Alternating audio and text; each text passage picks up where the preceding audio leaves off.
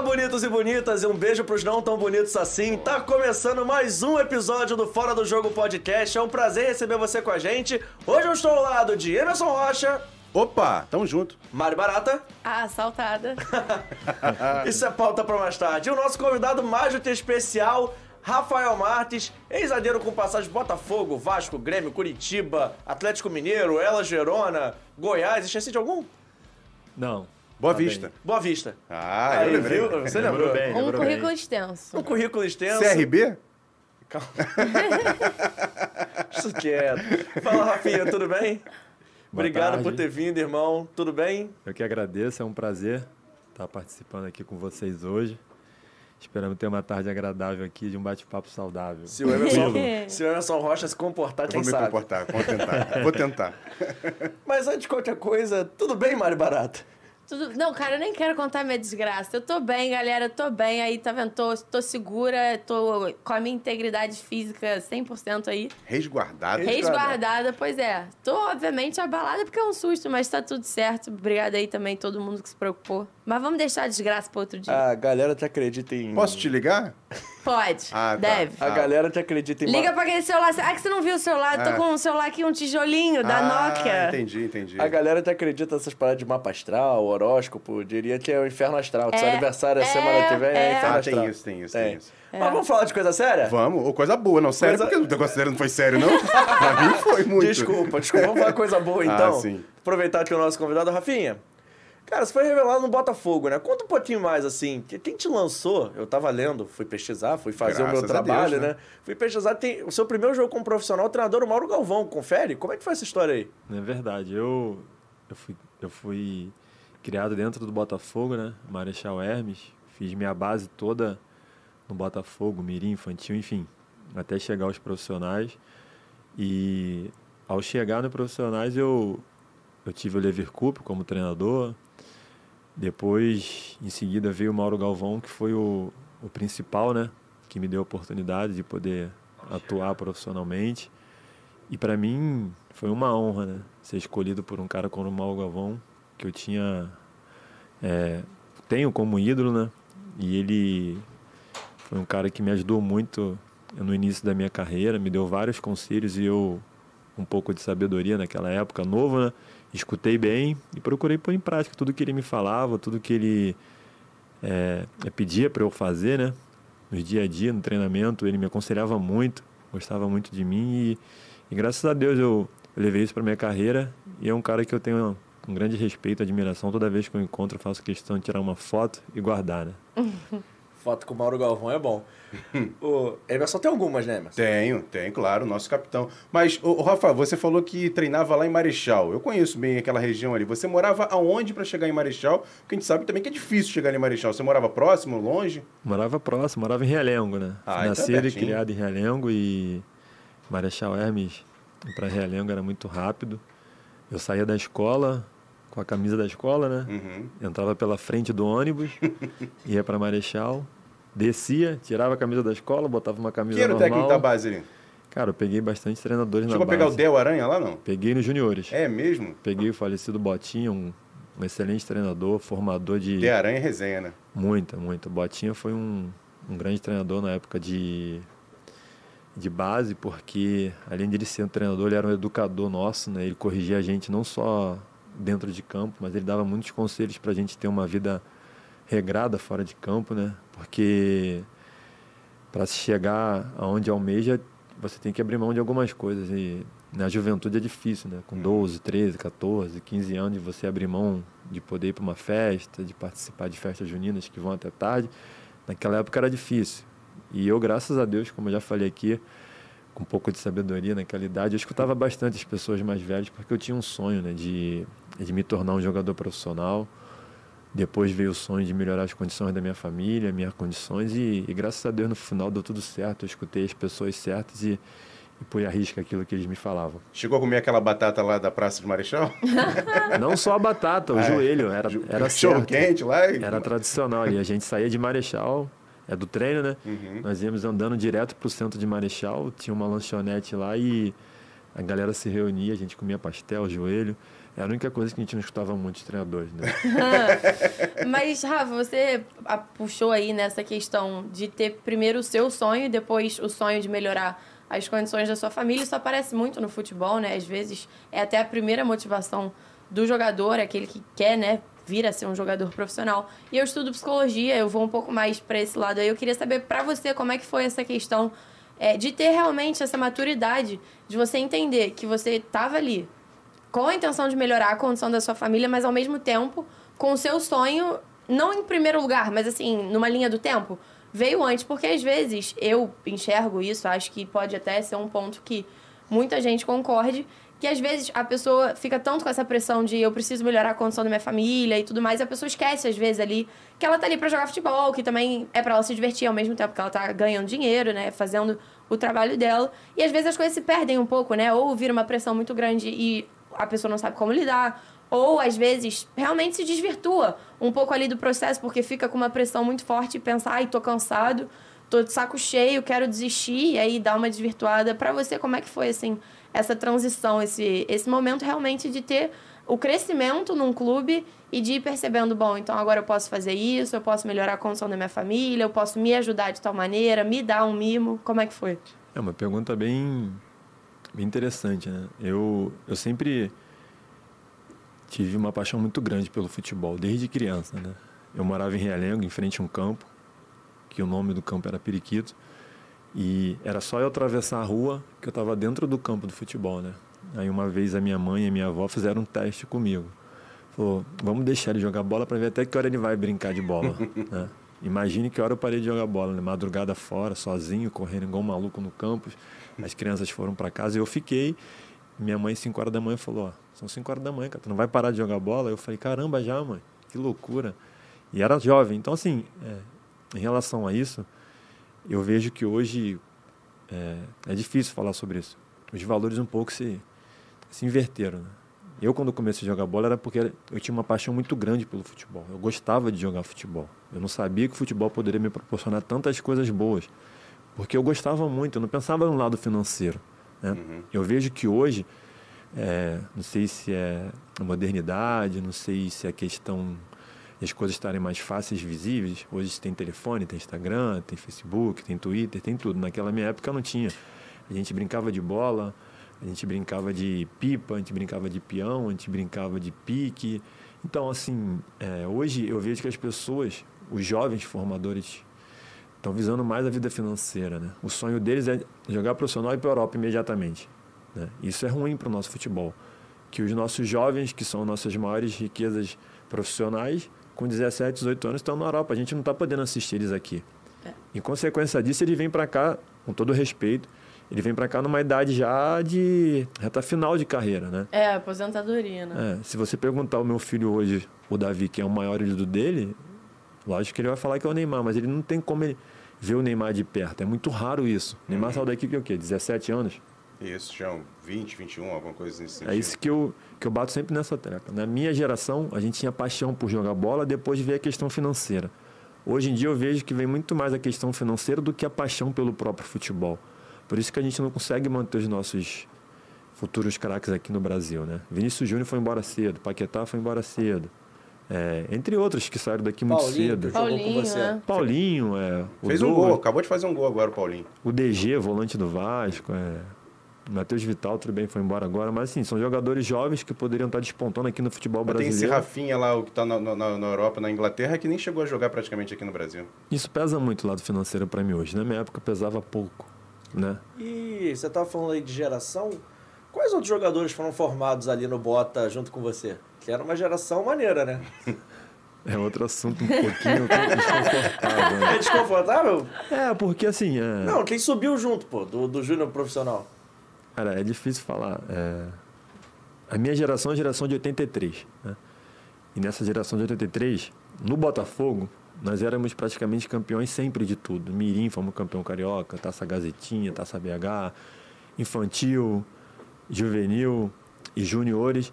Só que é uma geração de Flamengo que tinha Andrezinho, Felipe Melo, é, Alanzinho, Getúlio, goleiro, tinha Anderson, lateral esquerdo, tinha Adriano, é um ano mais velho que eu, tinham vários jogadores. Reinaldo né? tava nessa geração também? Reinaldo é 79, Aham. Reinaldo, Juan são mais velhos que eu. Aham. Mas a minha geração 83, 82, nós ganhávamos tudo no Botafogo. Mas o Botafogo não, eu não tinha a percepção de, é de aproveitamento da base, diferente do Flamengo, né? Porque assim, se você parar para analisar bem, todos os jovens que moravam em Campo Grande, Madureira, Realengo, Bangu, Padre Miguel, você sabe que dificilmente essas pessoas teriam condições de pegar um carro ou do pai pagar para ele ir para Gávea, ele ir para Laranjeiras, né? De ir para São Januário. Qual era o local mais perto desses bairros? Marechal. Marechal Hermes. Era uma fábrica ali de, é, de grandes jogadores. Mas o Botafogo não soube aproveitar. E da minha geração, quem conseguiu jogar profissionalmente, seguir carreira, assim, é difícil falar. Não é querer ser soberbo, nada, que eu não sou isso. Quem me conhece sabe. Eu fui um do- o único, né? Não falar nem de pouco. Fui o único que consegui prolongar minha carreira, chegar aos profissionais. é, Conquistar uma Libertadores. Eu até, eu até tô surpreso com essa resposta, não foi nem pra tô. te espetar, porque É. assim, eu tava vendo exatamente isso. Eu vi lá, peguei os dados, e vocês eram campeões, de- campeões de tudo. Então eu falei assim, pô, se não subiu junto com o Rafa, que a gente sabe que futebol é, é complicado, porque normalmente. Mas às vezes estourou em outro clube, é, né? E sobe, por exemplo, o. Rafa é 8, seu 8-3. 83. Sobe o cara 8-3 primeiro, aí depois o. Ou até o mesmo 8-3 demora mais um tempo pra subir, porque verdade. tá precisando de um zagueiro, tá precisando de um atacante. Então a gente sabe que o cara não- nem sempre estoura junto com a idade, né? Tem jogador que sobe com 17, tem jogador que sobe Lógico. com 20. Mas Isso. eu tô surpreso, porque assim, eu realmente É imaginava né? que, É, todas que as- fossem mais jogadores, pelo tanto de título que vocês conquistaram na base. Todas as vezes que eu falo sobre isso é, é complicado porque eu sinto que naquela época o Botafogo poderia ter aproveitado melhor a minha geração. E de quem foi a culpa de não ter esse, esse aproveitamento? Eu não consigo te responder porque eu não participava muito internamente assim dessas decisões, né? É, até mesmo quando eu vou falar que eu fui abençoado por Deus, fui agraciado naquele, naquela geração, é difícil porque você fala isso, as pessoas perguntam, e os outros meninos, não foram abençoados por Deus, não foram agraciados por Deus? Eu falo, não sei, cara, te responder isso, né? Eu sei que a minha geração era uma ótima geração. Isso que eu ia perguntar, tinha potencial, né? Tinha muito potencial de grandes jogadores, é, jogadores que poderiam com certeza ter despontado ou no Botafogo ou em qualquer outra equipe, mas, não, mas o Botafogo não deu essa oportunidade. E eu também não crucifico o Botafogo, não critico, porque o Botafogo ele é gerido hoje, hoje, ontem, futuramente por pessoas, né? cara? Naquela época as pessoas não, eu não tinha essa visão da base, né? E eu não sei nem explicar como é que eles me viram de um de algum jeito especial assim para me poder jogar profissionalmente, né? É, é por isso que eu falo, foi eu fui um abençoado ali É, naquele e quando você sobe, você sobe já no time praticamente ele disputando rebaixamento, depois disputando a Isso. Série B, né? Então um momento também complicado do clube, né? Muito, muito complicado na época que eu subi pro Botafogo. A gente estava numa Série B e eu demorei muito a jogar. Demorei muito a jogar. Eu, eu treinava no profissional e jogava nos juniores, né? E eu treinava e, e descia para jogar. Isso me incomodava um pouco na época, mas graças a Deus eu tive paciência, tive sabedoria, esperei a minha oportunidade, mas eu também sabia. Eu, tava, eu tinha dentro da minha cabeça, do meu coração, assim, que a hora que apareceu essa oportunidade para mim, eu, eu falei, eu não vou perder nunca essa oportunidade, que eu tô esperando ela. É ela que ela vai aparecer para mim, eu vou agarrar ali e eu vou ficar minha vida aqui. Você falou do nome do Adriano na base. Eu queria que você falasse também de adversários na base, assim, que você lembra de ter marcado, pô, no Vasco, no Fluminense, próprio Flamengo. Quais foram os jogadores mais complicados, assim, na época de você marcar, assim? Na época de base contra o Flamengo, Adriano, né, lógico, um ídolo do futebol brasileiro, um, um cara que eu tenho um respeito muito grande, uma admiração dentro de campo. É, no Vasco, Léo Macaé, Eli Tadeu, é, Moraes. Moraes, é, Fernando Bob, o volante, mas assim, de, de atacante, o Léo Macaé na nossa época era. Não sei se vocês vão lembrar dele. Lembro. É o o maior artilheiro, artilheiro da, da base do Vasco, é. Até Léo- hoje. Léo. Macaé era, era praticamente impossível de se marcar E, é- o Léo. e- né? e é outro que você falou, não, não- acabou não rolando no futebol profissional, É, então, né? não rolou no futebol profissional, né? É, no Fluminense tinha um Samuel, atacante. Lembro. Samuel, atacante. Eu enfrentei o Marcelo, lateral esquerdo, que hoje é um dos ídolos Aham. do futebol mundial. É. Enfrentei diversos outros adversários no. Lene era da sua, da tua época? Lene também, mas Lene era mais jovem, Uhum. jogava pouco. Quando eu estava saindo do juvenil, ele estava chegando no juvenil. Uhum. Mas ele sempre tinha um, um quê diferenciado, que ele sempre jogava na idade superior, né? Isso. Mas o Léo Macaé, com certeza, na minha época de base, abaixo do Adriano, era um dos caras mais fenômenos que eu vi na base jogar. Tanto que vocês me confirmaram agora que é um dos maiores artilheiros do Vasco, né? É. Hoje Na base, nem- na base do Vasco, ninguém fez mais gol que ele. Nem Não Romário, fez? nem Edmundo, Ninguém. nem Roberto, ninguém. Aí, ó, surpresa pra mim. Por isso que eu tô falando, que era um fenômeno na época, né? Mas você tava falando da sua estreia, tem uma história engraçada, né? Porque você foi jogar contra o Bangu na sua estreia e você tinha que marcar logo o Abedi. Não era isso? Não. Não era o cara, Abedi? Você me contou a história uma vez, eu posso estar trocando os nomes. Não, Mas não. você tinha que marcar alguém que, tipo assim, ficou te enchendo o saco o jogo todo, mas você foi bem. Não, na minha estreia foi, foi, foi em Caio Martins. Não me lembro bem, mas eu tenho um pouquinho de memória. Eu acho que foi contra a Ponte Preta, no Caio Martins. é, e o, o atacante era o Roger, aquele que jogou no Botafogo, jogou em diversos times do Brasil. Ele, São Paulo. É, São Paulo, ele era chato. Falava o tempo todo. Me chamava de juvenil, né? E eu falei, tá tranquilo, vamos jogar futebol, né? Não sou muito de falar muito, então vamos pro dentro de campo. E no final, graças a Deus, nós conseguimos um resultado positivo. Eu, eu não sei se por ser minha estreia, por ser jovem, por ser um jovem jovem estreando no Botafogo da base. Naquela época era, uh, né? era uma raridade, era difícil, era muito difícil estrear no profissional. O pessoal me deu de melhor jogador em campo e dali a minha carreira foi deslanchando no Botafogo, né?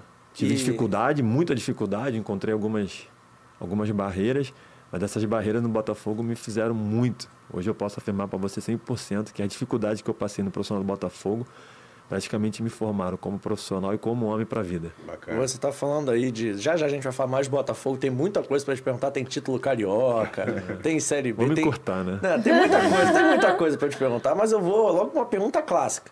Quem é o atacante mais mala que você já marcou? Porque assim, atacante pode meter gol, pode jogar, mas assim, tem aquele cara chato. Assim Mala. como tem zagueiro mala, né? Aquele zagueiro que perturba, que empurra. Que era aquele atacante chato que não te deixava... Que passa mão, que Melhora não um sei pouco o a pergunta, assim, melhora um pouco. Mala difícil, aquele cara que Não, fala aquele mala. chato. É, primeiro Chato, chato, é, o primeiro chato. chato, depois o O melhor. cara que vem fedendo, É, alguma aquele- coisa nesse sentido. Aquele que, Também joga, aquele que deixa o Ué, futebol vale Aquele tudo. que joga o cotovelo, aquele mala, assim, mala, pentelho. Cara, agora eu vou. Vou alongar um pouquinho. Eu, eu enfrentei diversos atacantes, né? E Até fora do Brasil, você jogou lá na Itália. Atacantes super conceituados, atacantes que são ícones do futebol. Enfrentei Romário, enfrentei Edmundo, Ronaldo, Ronaldinho, Adriano, Teves, é, Edilson. Peguei uma galera boa de atacante na época, era muito difícil naquela Eu não época. quero nem saber quem é o melhor. A pergunta do melhor vai ser difícil. Cara, mas o chato, assim, que me incomodava muito, cara, era o Edmundo. É mesmo. Ah, isso todo mundo fala, né? Cara, é o árbitro é. que fala que o Edmundo era É chato. muito chato, cara. Reclamava de tudo, falava toda hora e me encostava em mim toda hora. Vai devagar, pô, não sei, não sei qual é o teu problema, tá maluco? pô, cara, chato. O Romário, super tranquilo, não falava nada, eu fazia falta, ele levantava, dava a mão, pegava a bola e continuava. Não reclamava muito, não, o Romário. O Ronaldo já estava praticamente na reta final de carreira, mas mesmo assim, no ano do Ronaldo, ele foi nos artilheiros do Corinthians, levou Isso. o Corinthians para Libertadores. Peguei o Ronaldinho Gaúcho na época de Flamengo também, quando eu jogava no Grêmio. Peguei o Adriano na época de Flamengo, quando eu jogava no Grêmio. São jogadores assim, que super tranquilo. Agora o Edmundo reclamava de tudo. e é um cara que eu tenho uma admiração muito grande dentro de campo, né? Um cara que é um ídolo do futebol. Mas aí. seria uma passagem assim, marcando ele, alguma coisa assim? Lembro, lembro. Na época ele jogava no Figueirense, eu jogava no Grêmio, no Orlando Scarpelli, e eu já tinha enfrentado ele no Rio, né? Na época eu jogava no Botafogo, ele no Fluminense. Depois jogava no Botafogo, ele jogava no Vasco. E quando eu tava no Grêmio, ele tava no Figueirense. E era final de carreira também, né? É. E eu já estava mais maduro, já estava mais consolidado com a minha carreira, enfim, seguindo já novos rumos. E eu começava a chegar mais forte, né, cara? Já tinha perdido um pouco aquela coisa, opa, o Edmundo, é o Romário. Na época do Botafogo ainda tinha um pouquinho, mas eu conseguia durante o jogo me soltar mais. né? Mas na época do Grêmio eu começava a chegar forte e ele cismou que queria dar porrada no, no corredor, ele queria brigar. Esse moleque é maluco. Dentro de campo ele falava. Aí Eu falei, pô, cara, a gente jogou várias vezes contra, você nunca fez isso. Ele falou, onde jogou? Eu falei, pô, jogar no Botafogo. Ele falou, ah, pô, tu quer que eu lembre de Botafogo, época de Fluminense? assim, era um cara gente boa, mas meio. Meio doidão, assim. Um doido beleza. É, Cara, é quem vê o Rafa falando assim, calminho. É. Rafa, você parece um monge budista, Rafa. Como é que você era Não, zagueiro, não. Rafa? É, super sereno, né? calminho, pá. Não, não. Normalmente Dentro zagueiro de campo tem- é outra coisa. Mas normalmente Dentro de zagueiro tá sempre, caraca, gritando, não sei o que. Você consegue separar muito bem. Ah, mas o, o, o- o cara que começou com ele, Mauro Galvão, também fora de campo, você conversa com o Mauro É, isso Galvão. aí então, mesmo, perfeito. eu vou, é vou fazer uma- verdade. um, elogio aqui, mas um elogio bacana. Era uma dama, fora de campo. Dentro de campo era um monstro, cara. É isso aí mesmo, É. perfeito. É uma das referências que eu levei pra minha carreira, Mauro Galvão. Né? Dentro de campo, eu, é, a minha esposa, às vezes, a gente hoje encontra é, atacantes que na época eu joguei contra e que hoje nós somos amigos, né? É o caso do Borges, né? Que hoje é um amigo particular meu, é... O Júnior César, lateral esquerdo, jogou no Fluminense, jogou no Botafogo, Jogou em todos os times. Jogou no Atlético Mineiro comigo, todas essas pessoas eu brigava dentro de campo. Era, não, e a minha esposa falava, Rafael, como é que pode? São todos seus amigos fora de campo, mas dentro de campo tu briga com todos eles. Eu falei, cara, dentro de campo ali não tem amizade, É entendeu? É cada um defendendo o seu, o seu time e dentro de campo não é que eu me transformava. Eu falava assim, ah, Rafael se transforma. Não, eu era um jogador normal né, na minha carreira toda, mas eu era um cara dedicado, que procurava sempre tomar conta do meu espaço, da minha posição, enfim. Dentro de tudo que eu vivi no futebol, dentro de campo eu sempre fui uma pessoa. Fora de campo eu sempre fui essa pessoa que eu sou hoje. Isso se perdeu bastante, né? Porque eu sinto que hoje em dia, tudo bem que na época a gente já tinha ali aquelas personalidades do futebol, né? Que ele quer celebridade mesmo. O Edmundo, por exemplo, com o macaco, né? Sempre teve a personalidade. Mas hoje em dia eu sinto que principalmente quem vem das gerações, por exemplo, da minha geração do JP pra frente, a galera quer mesmo ser personagem, né? Às vezes eles não querem estar ali e jogar futebol porque é o sonho da vida deles. Eles querem ser uma celebridade mesmo. E aí o cara vive esse papel de, ah, eu sou marrentão, ah, eu sou debochada, ah, eu sou isso. E fora de campo também. Então, às vezes, chega ou é com repórter, ou é com, sei lá, torcedor. Você chega ali de boa. Quer, sei lá, tirar uma foto com o cara e o cara tá naquele papelzão lá de não, não, eu sou marrento, eu sou. Eu não tiro foto, eu sou, eu sou o fodão, sabe? Eu acho que isso se perdeu um pouco. A galera perdeu realmente a noção de que a gente precisa ter respeito.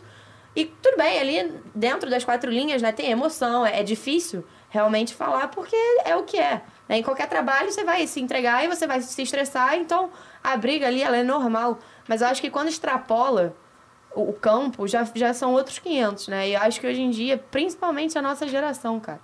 A galera quer realmente ser famoso e quer, ah, não, sou, eu sou um personagem, eu vou manter isso aí, sabe? É e outra até falar um cultura, exemplo, né? mas eu vou ficar quieta. É outra cultura, não tem jeito. A gente vive um. Tava escrito no celular, né, o exemplo. É, pois é. A gente vive modernidade de tudo no mundo, né? Então, assim, futebol também ele teve que modernizar, ele teve que se atualizar. É, a cultura é, do brasileiro na minha época de jovem mudou muito para hoje. Nossos filhos hoje, se você deixar ele ficar 24, 48, 32 horas trancado em videogame, telefone, você tem que estar sempre puxando para jogar futebol, para poder brincar, para poder sair.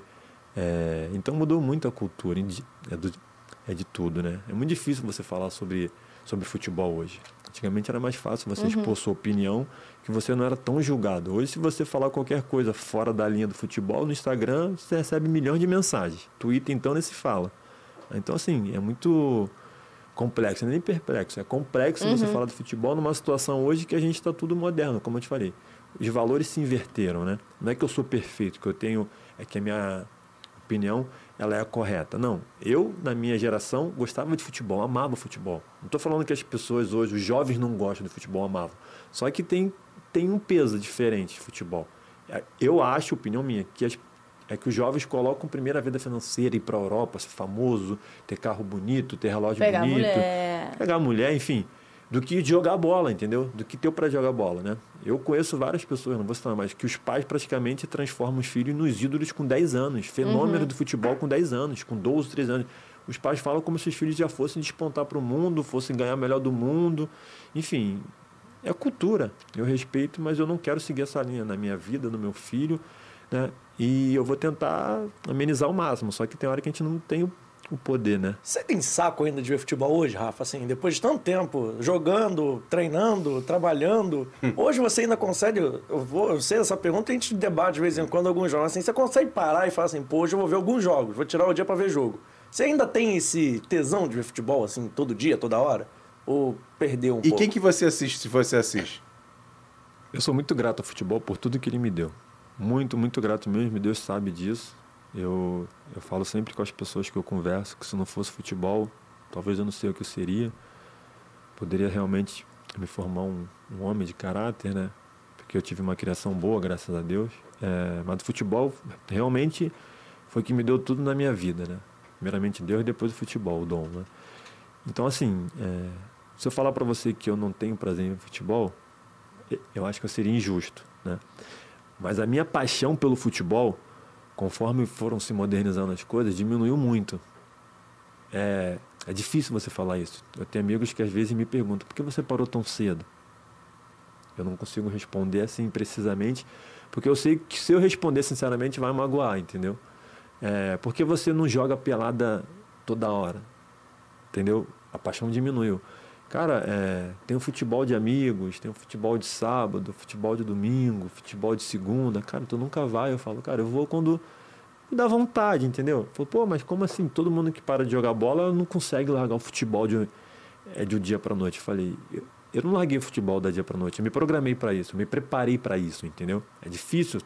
Volto a falar, eu não sou perfeito, eu tenho mil defeitos. Mas eu, dentro de uma linha, dentro de uma racionalidade, eu sabia que uma hora essa hora de parar do futebol jogar, né? Só que o futebol foi fazendo com que eu perdesse o prazer, a paixão, né? Amo futebol, mas não tem mais aquela paixão de, como você me perguntou, assistir futebol todos os momentos. Não consigo assistir futebol todos os momentos. Ah, Rafael está sendo crítico demais. Não sou crítico demais. É que o futebol mudou, né? Eu posso fazer uma pergunta a vocês. Com todo respeito a todos os jogadores de futebol que eu respeito, e que eu vejo às vezes, se o Neymar hoje se aposentar, quem vai ser o nosso futuro ídolo? Difícil. Numa época de Ronaldo, a gente tinha Ronaldinho vindo de Pô, você falou vários aí, como você marcou, né? É, então. É numa época de, de Ronaldo, de Romário 94, a gente já tinha Ronaldo no banco que nós saberíamos que ia ser um fenômeno uhum. para 98. 94 para 98 apareceu Ronaldo, Ronaldinho, Kaká, Rivaldo, vários, vários ídolos, vários jogadores candidatos a ídolos. A gente tinha na fornária jogadores que com certeza viriam, que seriam melhores do mundo, que seriam extraordinários, que nós saberíamos que são os sucessores de cada um. Hoje, opinião minha, eu vejo o Neymar como o último fenômeno do Brasil.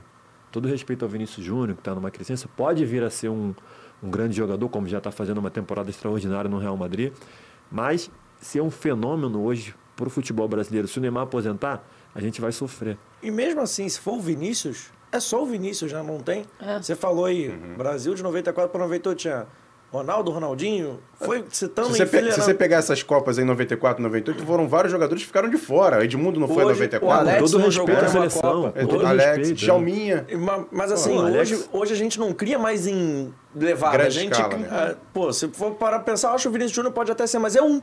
A gente vai ter um para as próximas gerações uhum. que não cria mais em sequência, não, não João, progride mais em sequência. Fala. O, o, Rafa pode explicar isso melhor, cara. Ele falou logo no começo dele em relação a morar em frente a um campinho.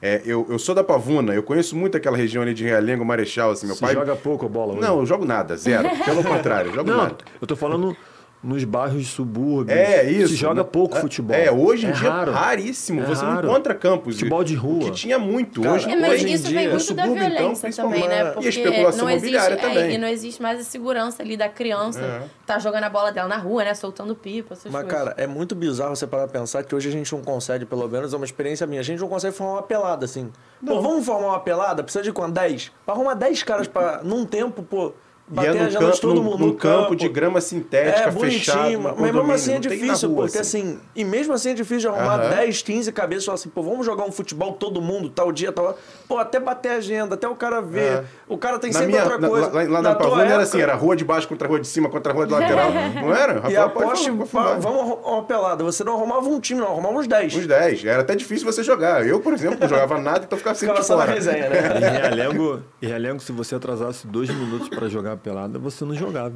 Ou ficava no time pior. Ou né? então tu esperava o quinto, sexto, sétimo time para jogar. É. Os projetos que eu, que eu participei na minha época de, de criança, é, se você perdesse a vaga da inscrição, praticamente você não conseguia jogar futebol aquele ano. Você ia brincar pelada na rua com os amigos, uhum. mas o, o projeto, a escolinha, quem conseguia a vaga, é... hoje você vai nos bairros, tipo, eu vou em Realengo às vezes, onde eu moro, não tem mais um projeto para as crianças. As crianças jogam bola avulso. Você vai em Padre Miguel, você vai em Bangu, você vai em Campo Grande, lugares que. que Revelaram de- grandes jogadores. Não, grandes jogadores, É. eles são de menores expressões financeiras, Uhum. pessoas que não têm tantas condições de botar o filho para treinar na Gávea, de, de eu pagar conhe- um futebol eu de conheço só um lá em Vila Kennedy, mas dentro da comunidade que é muito complicado. Mas é só um, assim. Até o, o Juninho, né, do Vasco, falou sobre isso, justamente, que ele era de Campo Grande, né, o Juninho? E- De Bangu, é. Bangu. E aí ele, ele, não, ele treinava no Flamengo, né? E não, não conseguia ir, porque não tinha dinheiro e tal. O Flamengo não oferecia também as melhores condições. Aí o Vasco falou, não, se vier, é com a gente. Aí ele foi pro Vasco justamente nisso, né? Porque tem muito também da galera morar longe e não ter como ir. Também o clube, acho que tá cada vez menos interessado em ser o formador da pessoa, né? Porque ali, às vezes, você- acho que virou uma máquina de moer jogadores mesmo. Porque ou você vai formar o jogador e ele vai estourar e tal, ou você vai formar um jogador ali que não, não vai querer muita coisa e tudo mais. Só que não existe mais aquela coisa, né, do compromisso com a formação realmente como pessoa do jogador, né? Eu sinto que antigamente existia, apesar da gente falar que parece que ah, era muito mais é, liberal, né, digamos assim, porque nem quando o Tardelli contou, dos árbitros, pô, chegava lá, era garrafa de cerveja, tudo mais. Cara, do mesmo jeito, você vê o compromisso que essa galera tinha e o, o compromisso que a galera tem hoje em dia é muito diferente, tanto por parte do jogador quanto por parte do clube que forma, né? Então, a sua geração, por exemplo, eu lembro do Bismarck falando, né? Bismarck já é um pouco mais velho, mas dele falando que, pô, hoje em dia, cara, você chega lá e a, a pessoa não quer nada e na época dele, pô, tu não tinha dinheiro pra comprar, sei lá, um salgado e tinha que dar aquele puxão de orelha, tipo, porra, é isso aqui, vambora, sabe? Não, mudou muito. E eu respeito muito. Não é que eu tô criticando, é que eu tenho pensamentos diferentes sobre futebol, né? Não é que eu tô certo ou que eu tenho uma autocrítica muito pesada. Não é isso. Eu respeito muito a modernização do futebol. Meu filho faz escolinha de futebol, graças a Deus eu tenho condições de pagar uma escolinha para ele. Só que hoje o meu filho faz o futebol, com todo respeito, para ter uma atividade física. Não é que eu tô forçando o meu filho a ser um jogador de futebol profissional. Qual a posição dele? Ele joga de zagueiro. Ah, é. Joga de zagueiro. Dá visão. Pega Filho de firme. peixinho, peixinho, é? Dá Freud visão, explica. É. dá visão pega firme. Mas eu, eu sempre falo pra minha esposa, é, sempre, sempre converso com o Davi, eu falo, cara, você tá fazendo futebol, não é que você tem a obrigação de ser um jogador de futebol igual o papai foi, não. Você faz porque você precisa de uma Ele tá com atividade. quantos anos? Ele tá com nove anos. Uhum. Só que com nove anos hoje, as pessoas Já cobram as crianças com uma pressão como se ela fosse obrigada. Não. Pô, Rafa, com 9 anos já tem gente com assessoria de Contrato. imprensa, nutricionista, Pô, isso é, contrato isso com é marca. impressionante. É. Já, já tem criança de 9 anos já me entrevista, falando igual o jogador de futebol profissional, que não, o professor vai ganhar os três pontos, não sei o quê. Se você conversar Campeonato transmitido, Emerson, é, É. sério. Tô- tô- tô a parada é séria. É. Se você conversar com os pais da escolinha do meu filho, e se eu falar isso pros pais, eles me batem. Acredito. Não, o Davi tem que estudar. O Davi tem que se formar um ser humano com caráter, com princípio, tem que ter uma faculdade.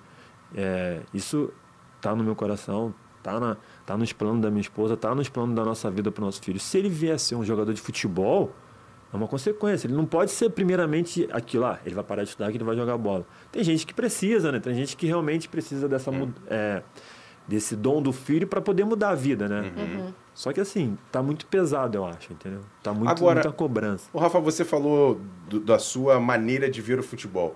O que, que você mais gostava do futebol, assim? Era a resenha, era o encontro com os amigos? Era a competição. Era a competição? Tudo. Assim, qual- o que, que que mais te dava prazer, assim? Que você falou que você perdeu hoje o prazer, mas o que te dava tudo, mais prazer? tudo me dava prazer no futebol. Acordar Concentração. Cedo, acordar cedo, pegar o carro, enfrentar trânsito. Chegar no treino de manhã. O salário no final do mês? Tudo me dava prazer, cara. Era muito bom. é, eu vivi os melhores anos da minha vida profissionalmente dentro do futebol. Hoje eu trabalho com outras coisas, mas assim, profissionalmente eu me realizei dentro do futebol. É, é igual eu tô te falando, eu tinha o sonho de estar no Maracanã e ver aquele Maracanã lotado. Eu não sabia que aquilo podia me proporcionar dinheiro, que fama, é. Mas eu tinha prazer quando eu ia no Maracanã com meu pai. Eu tava na arquibancada, eu via aqueles caras dentro de campo correndo e eu gritando o nome E você dele. ia ver qual time? Eu ia ver Botafogo, eu ia ver Flamengo, eu ia ver Fluminense, eu ia ver tudo, eu porque eu gostava de futebol. Ué, o Emerson tentou. Você tentou. tentou buscar. Eu tentei. Ah, pô, o cara é zagueiro, Ele soltou, ele soltou a isca, mas ela não Soltei, cara. foi. Vai que- o cara é zagueiro. Apertou, Rafa, fala a verdade. Apertou, você zera, né? Não fica, não fica tentando sair Não tocando, dá pra né? ficar em cima do muro. Tentei. Eu tinha prazer, cara. E meu sonho sempre foi: eu, eu vou jogar nesse palco, Maracanã lotado, é, as pessoas vão gritar meu nome. É, e eu me realizei muito profissionalmente. Né? Primeiro porque eu consegui jogar profissional num clube que era muito difícil. Né? Na minha cidade, as pessoas que, que me ajudaram, que, que me acompanharam na minha carreira, me viram jogar profissionalmente. Né? É, depois eu que eu comecei a jogar, eu tinha um sonho de rodar o Brasil, de conhecer o mundo, de, de ser campeão, enfim.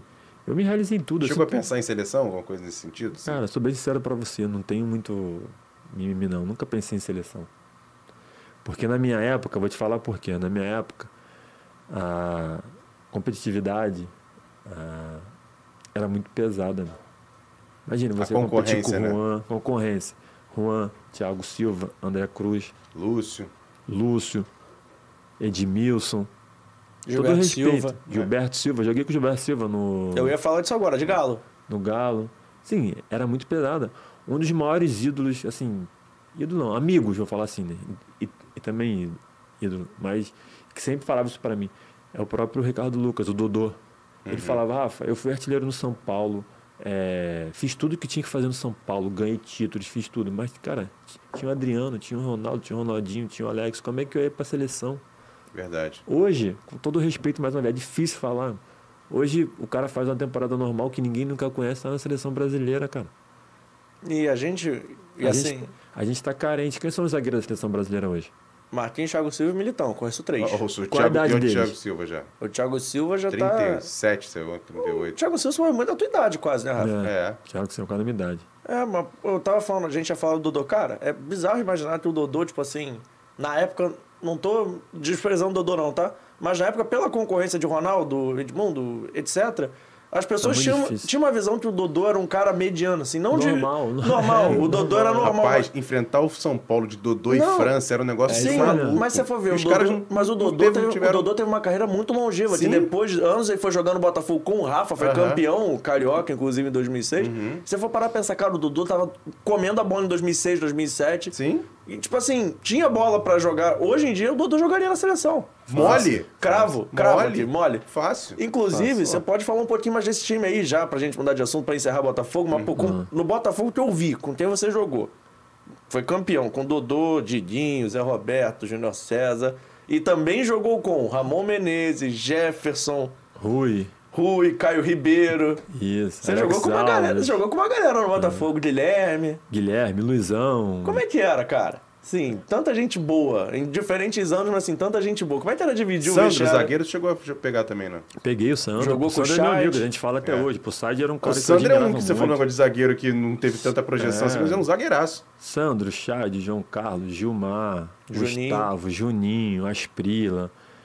Esse, essa galera toda aí eu tive, tive o prazer de poder trabalhar Somália? com eles. Não, Somália não. O volante. Não, não. Não peguei o O Somália Rafa é um no cara. Botafogo. O É, Rafa porque é um tinha cara história bacana do sério, Somália. rapaz, Não, não peguei o É, Somália. não pegou essa história, não. Então deixa quieto.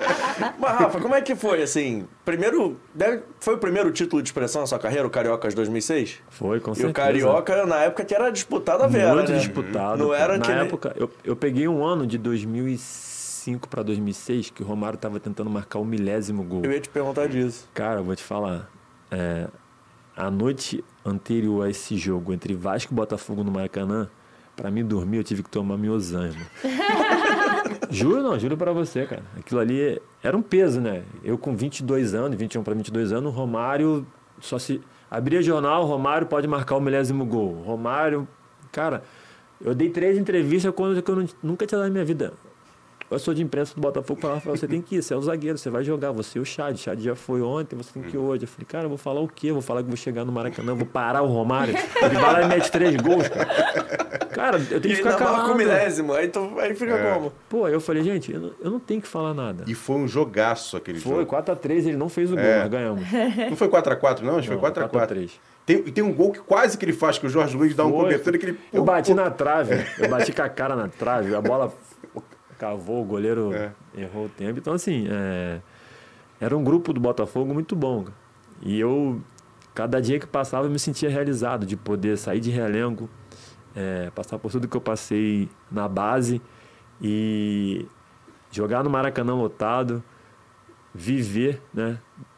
diariamente com jogadores como Chay, como eu te falei, Sandro, Gilmar, zagueiro, que jogou no São Paulo, casado com a Aline Barros. Uhum. é, Grande resenha, Gilmar. João Carlos, de seleção brasileira, Sandro, é, Emerson, Juninho, Asprila, diversos jogadores ali, é, Rui, é, Júnior César, lateral esquerdo, o Bill. Cara, esse setor defensivo hoje em dia daria um trabalho, hein? Deveria ser difícil. Mas hoje em dia, vocês assim. Não, era Já, difícil. já- jogar, não, mas hoje, difícil. mas hoje, vocês assim, ó. Você assim, com 30 e pouco. Essa galera aí hoje já dava trabalho. Eu era mais imagina- novo, né? É. Mas Agora, ima- eu, eu imagina eu falei que eu ia falar de polêmica, tá? Não, Porque eu lá lembro vem. muito bem desse Carioca de 2006, a final da Taça Guanabara, que foi muito polêmica contra, o América. Foi contra É, o América? Contra o América, foi. Isso. Eu tava suspenso. Ah, você não jogou aquele Não joguei, jogo. não joguei, Que não. teve um, teve um possível pênalti, até era o filho do Ailton, que era o atacante do, do É, América, né? Isso, isso. É. Eu não joguei esse jogo, não, eu tava suspenso. Eu joguei a final contra o Madureira, dois Isso, jogos. né? é. Mas eu, eu convivi com. O campeonato foi tão bom que o que falou, o primeiro turno foi contra o América e depois contra o Madureira. É. Só pra você ter uma ideia. Não, e tipo assim, Madureira era era disputado. bom. Esse É, era campeonato. é inima- inimaginável isso hoje Não, em o time dia, do né? América tinha. O time do Madureira tinha o Odivan, tinha o Djaí, Maicon Marquinho, volante, Maicon Volante. André Lima atacante, Isso. tinha o Marcelo. O André Lima tava surgindo também, que o Michael tava surgindo nesse Tava, time. Tava, tava. tava Era, era o surgindo. André Lima e o Mar- Marcelo Era a minha Mariola. geração, era a minha geração. É, Tinha o Léo. Se eu não me engano, o Léo Lima tava nessa geração. É. Ou não, não lembro assim perfeitamente, mas acho que o Léo Lima, o Eu Souza... sei que o Maicon tá surgindo nessa, nessa, nessa- nesse É. time aí, que era o Marquinhos, que era ex-Flamengo, o Djaí. Era Eu joguei com o Valdo, cara. Grande Valdo. Não sei se você lembra do Valdo. Seleção de lembro. 90. Seleção de 90. Cara, eu sou de 99, Rafa. É, não, é. Pra tu ver, tu, né, vamos falar muito sobre isso aqui, né? Pega lá o Fernando, volante, cara. É. Pô, Ô, Rafa, mas agora eu vou sair de Botafogo, vou pra Vamos. Grêmio, tá? Vamos, Porque tem vamos. Grêmio, ainda tem pra falar Grêmio, o Galo 2 do Atlético Mineiro, vou falar rapidinho do Verona e tem Vasco pra falar, que É, Vasco também. prazer sempre. Vasco dá pauta pra caramba, Ô. porque você. Não, o Rafa, cara, ele Não, jogou a sim. Série B e chegou a Libertadores no Vasco. É. Então, assim, história pra contar. Ele viu surgir Paulinho, Douglas Luiz, jogou naquele time que era animado, aquele time era animado. Time do, do, do, do Camburão. Não, aquele time era animado, era uma galera animada.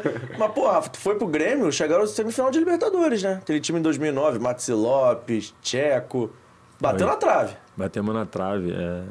Eu cheguei no Grêmio depois de passar pelo Goiás, né? Eu saí do Botafogo e fui pro Goiás. É isso, eu, não, eu ia pincelar rapidinho É. o Goiás. Mas eu fui muito feliz de- em, em 12 meses de Goiás. Ali eu tive, Goiânia também é uma bela cidade. né? vamos dizer- se dizer assim, né? Um renascimento para o futebol no Goiás, porque em 2006 eu fui campeão estadual pelo Botafogo. Em 2007 eu estava afastado, né?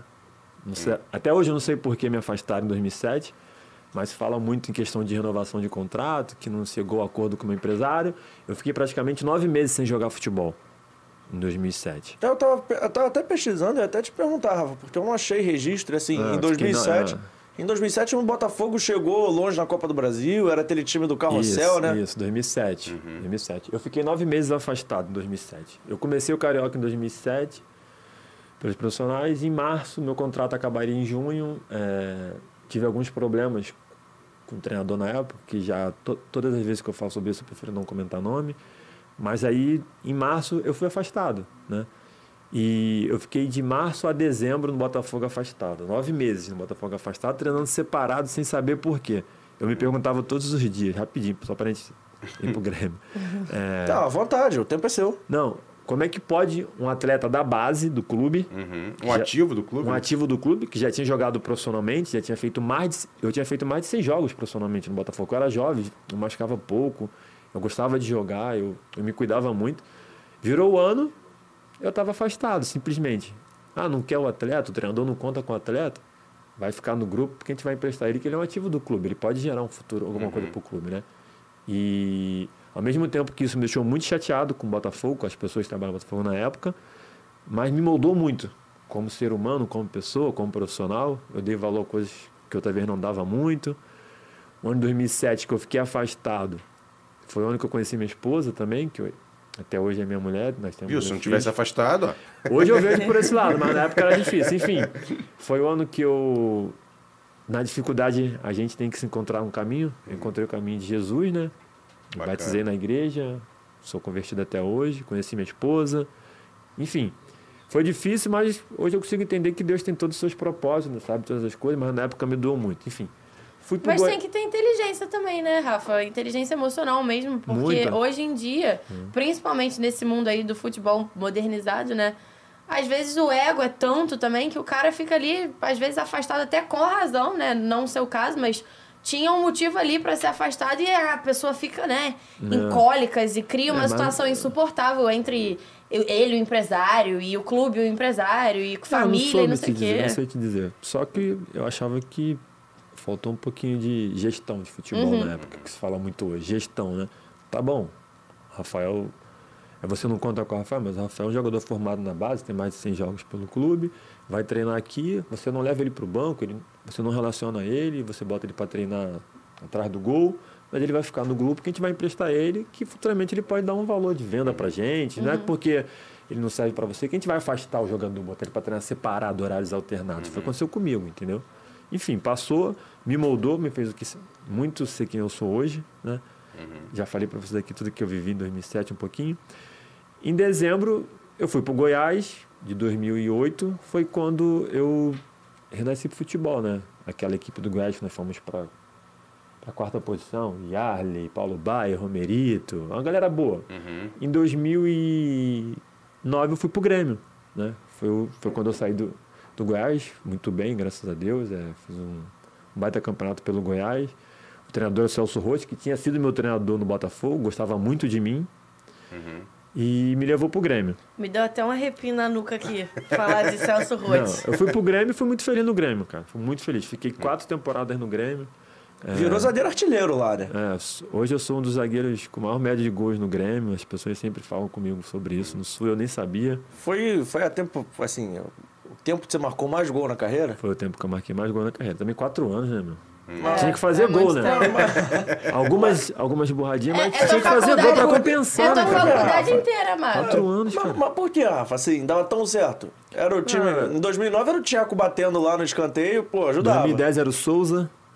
Aí entendeu? também colaborava. Labrava muito. E, e nosso time, em 2009, teve um encaixe muito bom. 2010, Não 2011... chegou na final na Libertadores, perdendo pro campeão, que era o Cruzeiro, né? E foi assim, no Isso. detalhe. Eu fui ver a campanha foi foi. detalhe, foi detalhe. é. Foi, tipo assim, dois jogos parelhos. O Grêmio foi a melhor defesa da competição na Foi. fase de grupo, sofrendo um gol. Nós, jogamos, nós jogávamos em três zagueiros. Eu, Léo e o Hever. O Hever, né? Foram O quatro anos Léo, maravilhosos. Léo que hoje tá no, na Chape, Na jogou no Chape. Cruzeiro. É. Ele é revelado pelo Grêmio, né? Ah, Isso, verdade. Porque no ano anterior o Grêmio foi vice-campeão brasileiro com Pereira, Léo e Hever.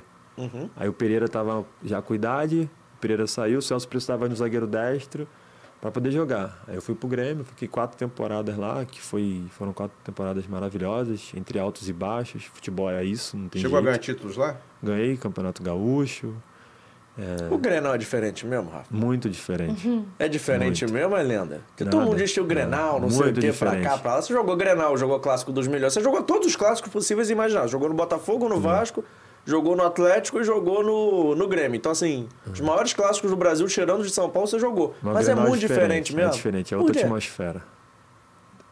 Você tem que se transformar ali. Chinela canta? Muito, muita coisa. Não, não. É impossível um Grenal acabar sem confusão.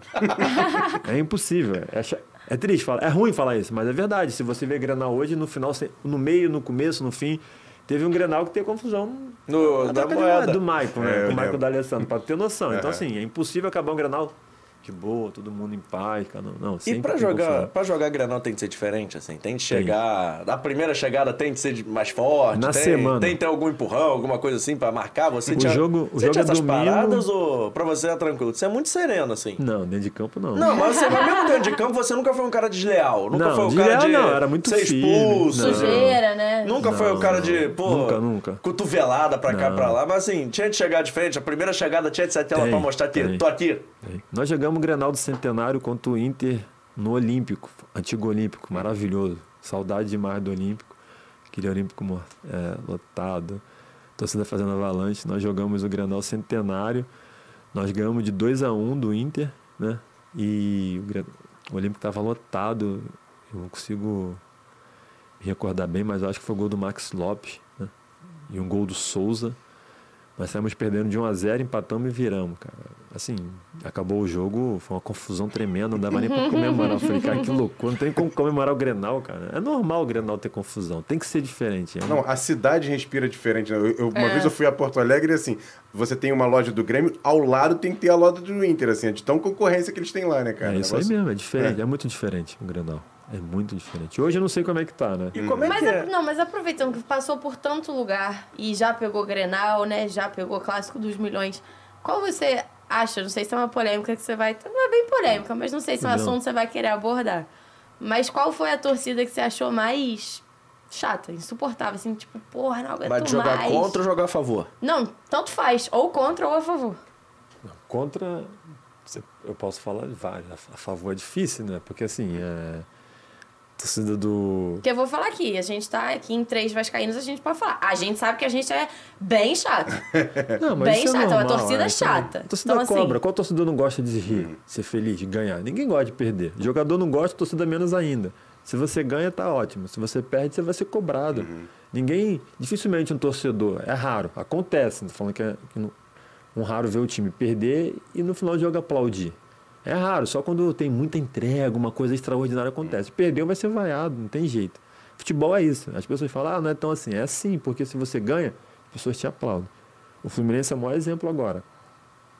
Foi campeão carioca no domingo, na quarta-feira tá, tá sendo vaiado. É. É mentira? Não. Fluminense. Deu que tá. Aconteceu do Abel sair, mas entendeu que tá, tava idolatrando o Abel depois do jogo do Flamengo, os dois jogos contra o Flamengo. E o time jogou bem, Jogou verdade bem, dita. jogou muito bem. Então, assim, difícil você falar de torcida. Torcida chata, que realmente que eu joguei contra, eu, eu posso falar da torcida do Flamengo. Quando eu venho jogar no Maracanã contra o Flamengo. Se o Flamengo realmente faz uma diferença. Torcida do Corinthians. Né? É, a torcida do Grêmio. A torcida do Atlético Mineiro é uma das torcidas mais apaixonadas que eu vi. Que eu já. Que eu né, presenciei. A torcida do Vasco. Quando está no momento bom, apoia. Difícil, cobra muito, porque sabe que, o Vasco vem de uma tradição de quantos anos atrás? Assim, não sei quanto tempo. 20. São 20, 20, anos 22, horríveis. 22 anos 22. horríveis. Então, mas cobra por quê? Porque teve uma geração an- antes desses 20 anos que ganhou tudo, entendeu? Campeão da Libertadores. Então sabe que é um gigante que precisa despertar. Torcida cobra, torcida quer, sabe o que é ser, já teve o gostinho de ser feliz, né? Então assim, é normal a torcida cobrar. O que, o que faz a diferença é o grupo, né? Se você tiver um grupo que está que tá unido, um, é, é difícil você falar de grupo unido no futebol, né? Você Com trabalhar certeza. com 30 jogadores, cada um com pensamento, com a mentalidade. E quem comanda os 30? É um que é o treinador. É mais fácil você trocar um do que trocar 30. Verdade. Como é que tu vai trocar 30 no meio do campeonato? Mas você é um cara que fez muita amizade no futebol, Rafa. Que eu já vi, que eu já vi assim, eu já ouvi outras entrevistas, converso com alguns jogadores, os caras falam: "Ah, não fiz, não joguei futebol pra fazer amigo, eu quero ser campeão, eu quero ganhar". Você não, você tinha o seu lado competitivo, mas ao mesmo tempo você já falou que é amigo do Borges, já falou que é amigo do Hugo, já falou que é amigo do Júnior, assim, já citou N nomes de pessoas que é amigo do Dodô.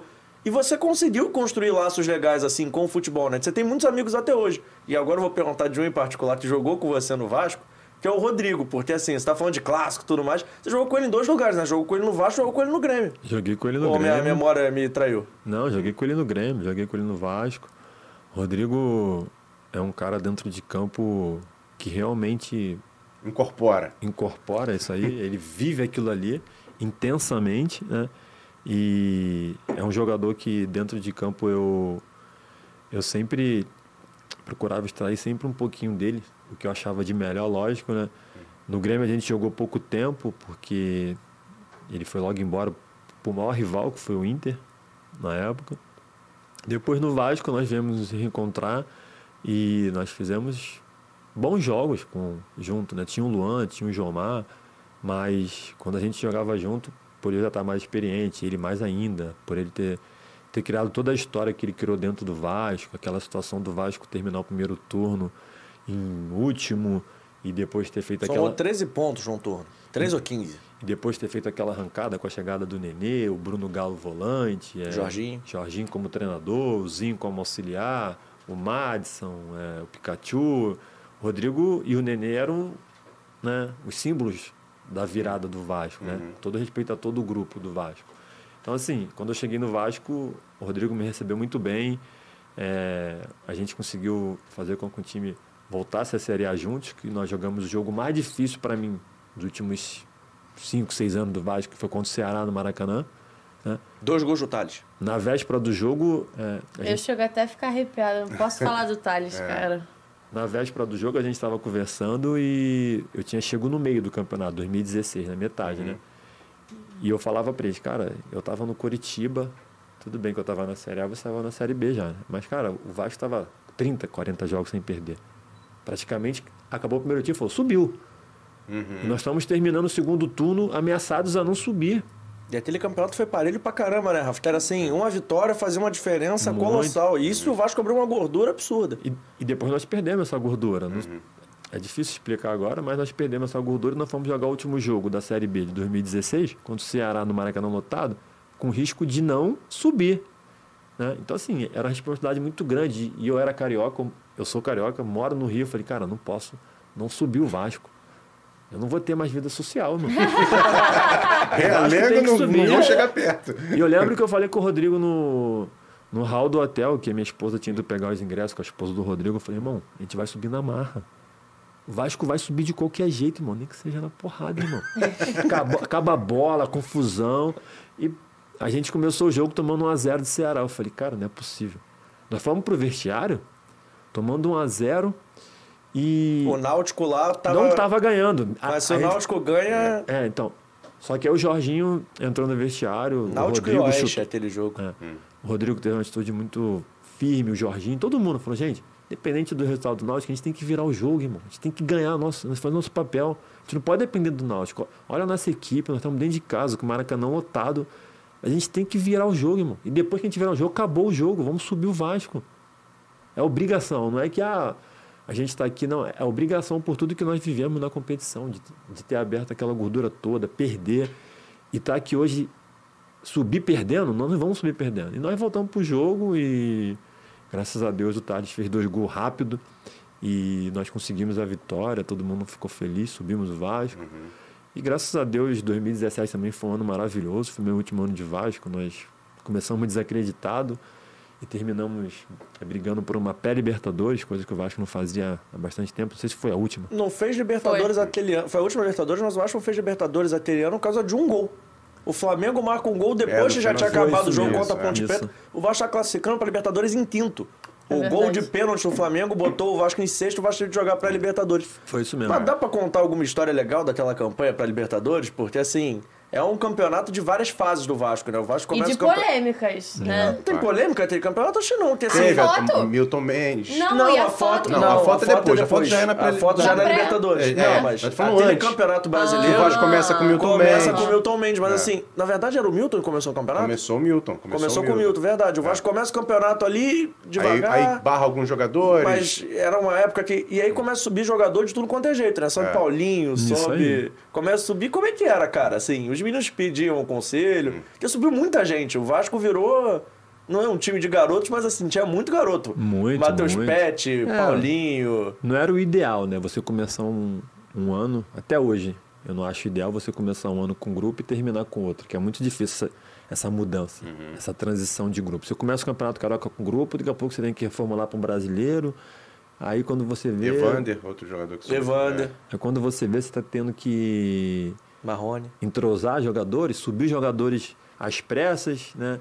Sem nenhum cronograma, sem nenhuma organização. Então, assim, é difícil. Até hoje é difícil, né? E naquele ano foi isso. Nós começamos o Carioca com um time, fomos até bem no Carioca, né? Nós fomos campeões Isso. da Taça Rio e não disputamos a final. Um regulamento que eu também, enfim, não cabe a mim julgar o regulamento, mas nós fomos campeões da Taça Guanabara, a Taça Rio, nós não fomos para finais, porque nós perdemos a semifinal do geral pro Fluminense por 2 a 1 no Maracanã, mesmo sendo campeão. Enfim, passou isso aí. é, quando acabou o Carioca, teve uma reformulação com o Milton Mendes, que é opinião minha, mais uma vez, achava desnecessário porque o grupo estava fechado. Ah, o grupo tem uma idade avançada. Sobe os jovens. Tem qualidade? Sobe os jovens, troca um para o outro, muda alguma coisinha aqui, mas não faz a reformulação, né? Mas eu não falei nada, pensava assim, mas não podia opinar, porque tinham pessoas dentro dos seus cargos que pensavam que tinha que mudar. E foi um ano muito complicado na política mesmo, né, do clube. É, ano então, política, então né? foi um ano de Ano de eleição, eleição. né? A política, né? Isso com certeza ali também. a política do Vasco. A famigerada. Afeta, afeta muito. Entendeu? Então, assim, aí saiu o Rodrigo, saíram outros jogadores. Saiu o Júlio dos Santos. Júlio dos Santos. O Andrezinho, o Diguinho também, se eu não me engano. Saiu o Andrezinho, saiu o Diguinho. Só uma galera Só boa. ficou de experiente, acho que só ficou você, né, Rafa? Eu, Eu- o, Ju- eu, o Júlio Nenê- César também, o lateral esquerdo ficou, acho. Não, que- saiu, Não, saiu. César saiu. Tinha saído antes. É, ficou saído você. É, ficou eu, ficou o Nenê, Martim, É. Martim Silva. Que quem? Tinha o Éder Luiz lá, que jogava pouco, mas estava lá. Enfim, foi Mas uma os experientes jogavam, ficaram só três. Era quase um time. É, chegaram muita gente. Chegaram Ficou- o Paulão, zagueiro. Chegou o Anderson Martins depois. Chegou o Breno também depois. Isso. De zagueiro tinha eu e o Gilmar. Ficou eu e o Gilmar, né? Na época. Mas foi uma formulação que, no final, né? Nós Acabou conseguimos fazer com que desse certo. Porque o Paulinho realmente subiu com uma personalidade muito boa. É, no jogo contra o Atlético Mineiro Independência lá, que foi uma das estreias dele, ele fez dois golaços. É, o DG volante na estreia fez um golaço no meio da rua com o Jorginho. O Matheus Vital praticamente. O DG foi um ano antes. Ele, ele chegou a jogar essa- esse torneio com vocês, né? Ele jogou o brasileiro todo, foi vendido depois, ou foi Isso. vendido no meio. Foi no meio. Ele Que foi ele- vendido no meio. Ele É, jogou, mas ele jogou, jogou. jogou a Série B e depois jogou a Série Mas A. jogou a Série A até a metade. Então, você, assim, tinha um time muito legal. Ainda tinha o Pikachu, Tinha o, tinha o Pikachu, Rios lá na tinha o frente, Rios na frente, tinha o Madison. tinha o Riascos. Acho. Riascos. Tinha uma galera boa. Riascos era resenha, Rafa? Figura demais. gente boa, gente boa. Gente boa demais. Gente boa. De, estrangeiro, assim, que jogou com bola com você aqui no Brasil, assim, quem que você, pô, tem, ainda tem contato? Cara, Max, por exemplo?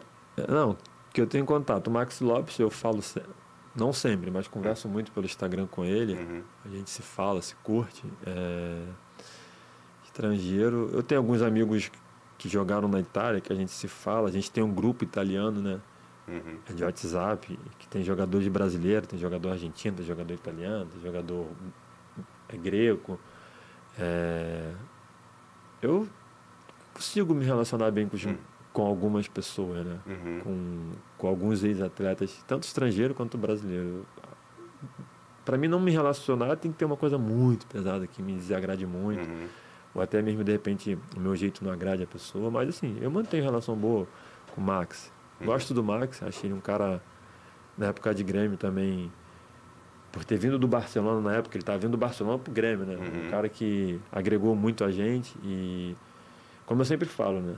Nós somos bons recepcionistas, né? Esse time A no gente ataque. recebe muito bem os gringos. Esse time no ataque era e Herrera, não era isso? Max Herrera, gente boa também. Ele jogou E, Botafogo. e o Max, ele chegou a te pedir algum tipo de, de conselho, alguma conversa assim, quando ele veio pro Vasco? Eu falei com o Max. Quando, quando o Max estava para vir pro Vasco, ele tinha me perguntado sobre casa. Primeira coisa que ele perguntou, Rafa, onde é que eu moro aí no Rio? Eu falei, cara, eu moro na Barra. Ele falou, ah, tô mandando morar na Lagoa, que é mais perto, não sei o quê. Eu falei, cara, é ótimo, extraordinário morar na Lagoa. Só que pelo que eu te conheço, que você gosta de praia, você gosta de futebol, você tem que morar na Barra, entendeu? Ou então Zona Sul ali, perto da praia. Ele falou, mas casa tem onde? Eu falei, casa tem na Barra. Então, assim, eu falei com ele, encontrei algumas vezes ele para jantar, a gente se encontrou. Ele vivia me convidando para ir no jogo, vai no jogo, vai no jogo, vai no jogo. Eu falei, cara, prefiro assistir de casa. é um cara gente boa, muito gente boa. E antes do nosso quadro, que a gente tem um quadro aqui dentro ou fora do jogo, Rafinha, a gente vai te dar duas opções, você vai escolher já já.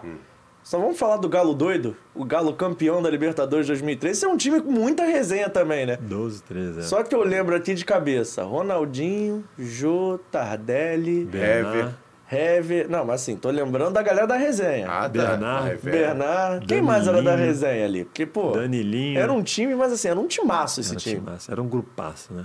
É um grupo muito bom, cara. De E todos os o, o setores. Cuca é, é o técnico que, que você trabalhou mais tempo, mais vezes e, e- e tem esse, esse estilo assim, que você gosta mais? O Cuca é um cara que eu gosto muito, que eu respeito, né?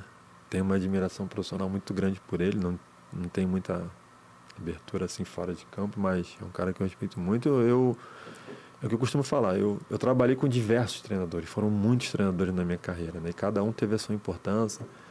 É, às vezes, nós jogadores ficamos com ranço, né? Entre aspas, por um, por um treinador que não bota para jogar muito, por um treinador que não dá tanta oportunidade. Mas eu sempre pensava assim, cara, tem 30 jogadores, ele tem que escolher. Às vezes não é que ele não gosta de você, é que ele tem uma preferência por um outro, entendeu? Uhum. Ele gosta de você, só que tem outro na sua frente que ele acha que é o mais viável pro esquema, pro trabalho, pro dia a dia dele. Mas qual foi o que te mais marcou, assim? O que você Cara, um mais... cara que eu gosto, é difícil falar de um, né? Uhum. Mas um cara que eu gosto muito, que eu tenho um carinho, uma admiração, um respeito, é o Paulo Tuori, né? Uhum. É um cara muito sincero, muito transparente, íntegro. É, não vou falar que a gente pensa igual, mas assim, eu vejo que ele é um cara que se aproxima muito do que eu acho do futebol, do que eu penso do futebol, do que poderia ser o futebol. E de repente o Paulo, por esse pensamento, ele não foi muito mais longe. O Paulo é um ídolo, né, cara? Por, por ter essa, esse pensamento, né? Ele, ele é um cara que se ele comp- se comprometer, aí com você até o final ele vai. Se você sair, ele sai. Se não for do jeito dele, não vai. Quantas vezes você viu o Paulo entrar e sair de, É. é, de clubes trabalho, bem é. e fala assim, ah, não vou ficar porque estou mandando um treinador que eu não acho que tem que mandar embora. O meu cargo é ser gestor de futebol executivo. Mas tem uma pessoa acima de me mandando um treinador embora e eu não acho que tem que mandar, eu vou embora. O Paulo tem esse poder. Uhum. Eu não sei por que ele pensa assim, mas ele pensa assim. Então, assim, é um cara que eu respeito. E no Grêmio eu trabalhei com ele como meu treinador. Uhum. Foram os anos que eu mais aprendi, assim, em questões táticas, em questões de comportamento. O Paulo trabalhava nosso muito psicológico. No nosso. Grêmio você trabalhou com o Renato também, né? Trabalhei com o Como é Renato. que é ter, assim? Eu acho é raro ter o maior ídolo, um dos maiores ídolos na beira do gramado, assim, de treinador. Como é que funciona essa dinâmica? Você Tira um jogou pouco bola do peso, né? Tira um pouco do peso. É diferente? É, tira um pouco do peso, querendo ou não, até hoje eu acho, acredito, que a voz do Renato em- dentro do Grêmio é muito forte, entendeu? Os momentos de crise que a gente atravessou antes dele chegar, nós estávamos mal no campeonato de 2009 brasileiro. Depois que ele chegou, a gente foi para Libertadores, pô, de 2010. Com ele, nosso time alavancou assim, de uma maneira que, que a torcida abraçava. No momento de dificuldade que a gente mais precisava, você sabe que é difícil a torcida abraçar. Vai ter uma cobrança, vai ter uma, uma reunião, mas enfim, é difícil. E até o pra- Renato pediu. Quando ele pediu, quando ele pediu, parecia que era uma ordem, entendeu? E até pra xingar de burro, os caras pensam duas vezes quando é o xinga, não xinga, não xinga, Ele não pode fazer o que quiser no time que ninguém. O Renato pode. E ele agora parece que é o treinador com mais títulos na história do Grêmio, além de ser o jogador com mais títulos, ter, ter ganho o Mundial. Então, assim, nesses últimos seis, sete, ele ficou seis anos no Grêmio. Uhum. Ganhou Libertadores, Copa do Brasil. Só não ganhou o Mundial por detalhe. É, É. por detalhe. Enfim, é um cara que tirava muito peso, né? Peguei o Celso, já falei, peguei o Paulo Torre, peguei o Silas no Grêmio. É, peguei Juninho Camargo. Peguei Roger Machado. Peguei a galera de... Agora, mas voltando a falar do Atlético que o João perguntou ali, é, essa campanha do Atlético campeão da Libertadores assim é, é emblemática porque o Atlético ficou anos sem vencer um título importante, né? E, e teve esse título da, da Libertadores da América que foi muito marcado até pelo aquele pênalti que o Vitor pegou com o pé do próprio Riacho que a gente acabou de falar aqui agora. Foi verdade. fala um pouquinho dessa campanha também do Atlético que foi marcante, né? É, cada clube teve sua marca na minha vida, mas o Atlético, sem dúvidas, foram os dois anos mais intensos, é, de maiores conquistas, realizações na minha carreira. né. Primeiro porque eu, eu tive o prazer, a honra, né, de estar vestindo aquela camisa que eu tenho um carinho muito grande. Depois de poder jogar, viver e conviver com um dos maiores ídolos do futebol mundial, que eu tenho um carinho muito grande, uma admiração muito grande por tudo que ele fez dentro de campo, que é o Ronaldinho Gaúcho, né? Poucos tiveram essa oportunidade. E eu tive, né, de poder conviver com ele. Realmente é um gênio, é um bruxo da bola, é um extraordinário. Enfim.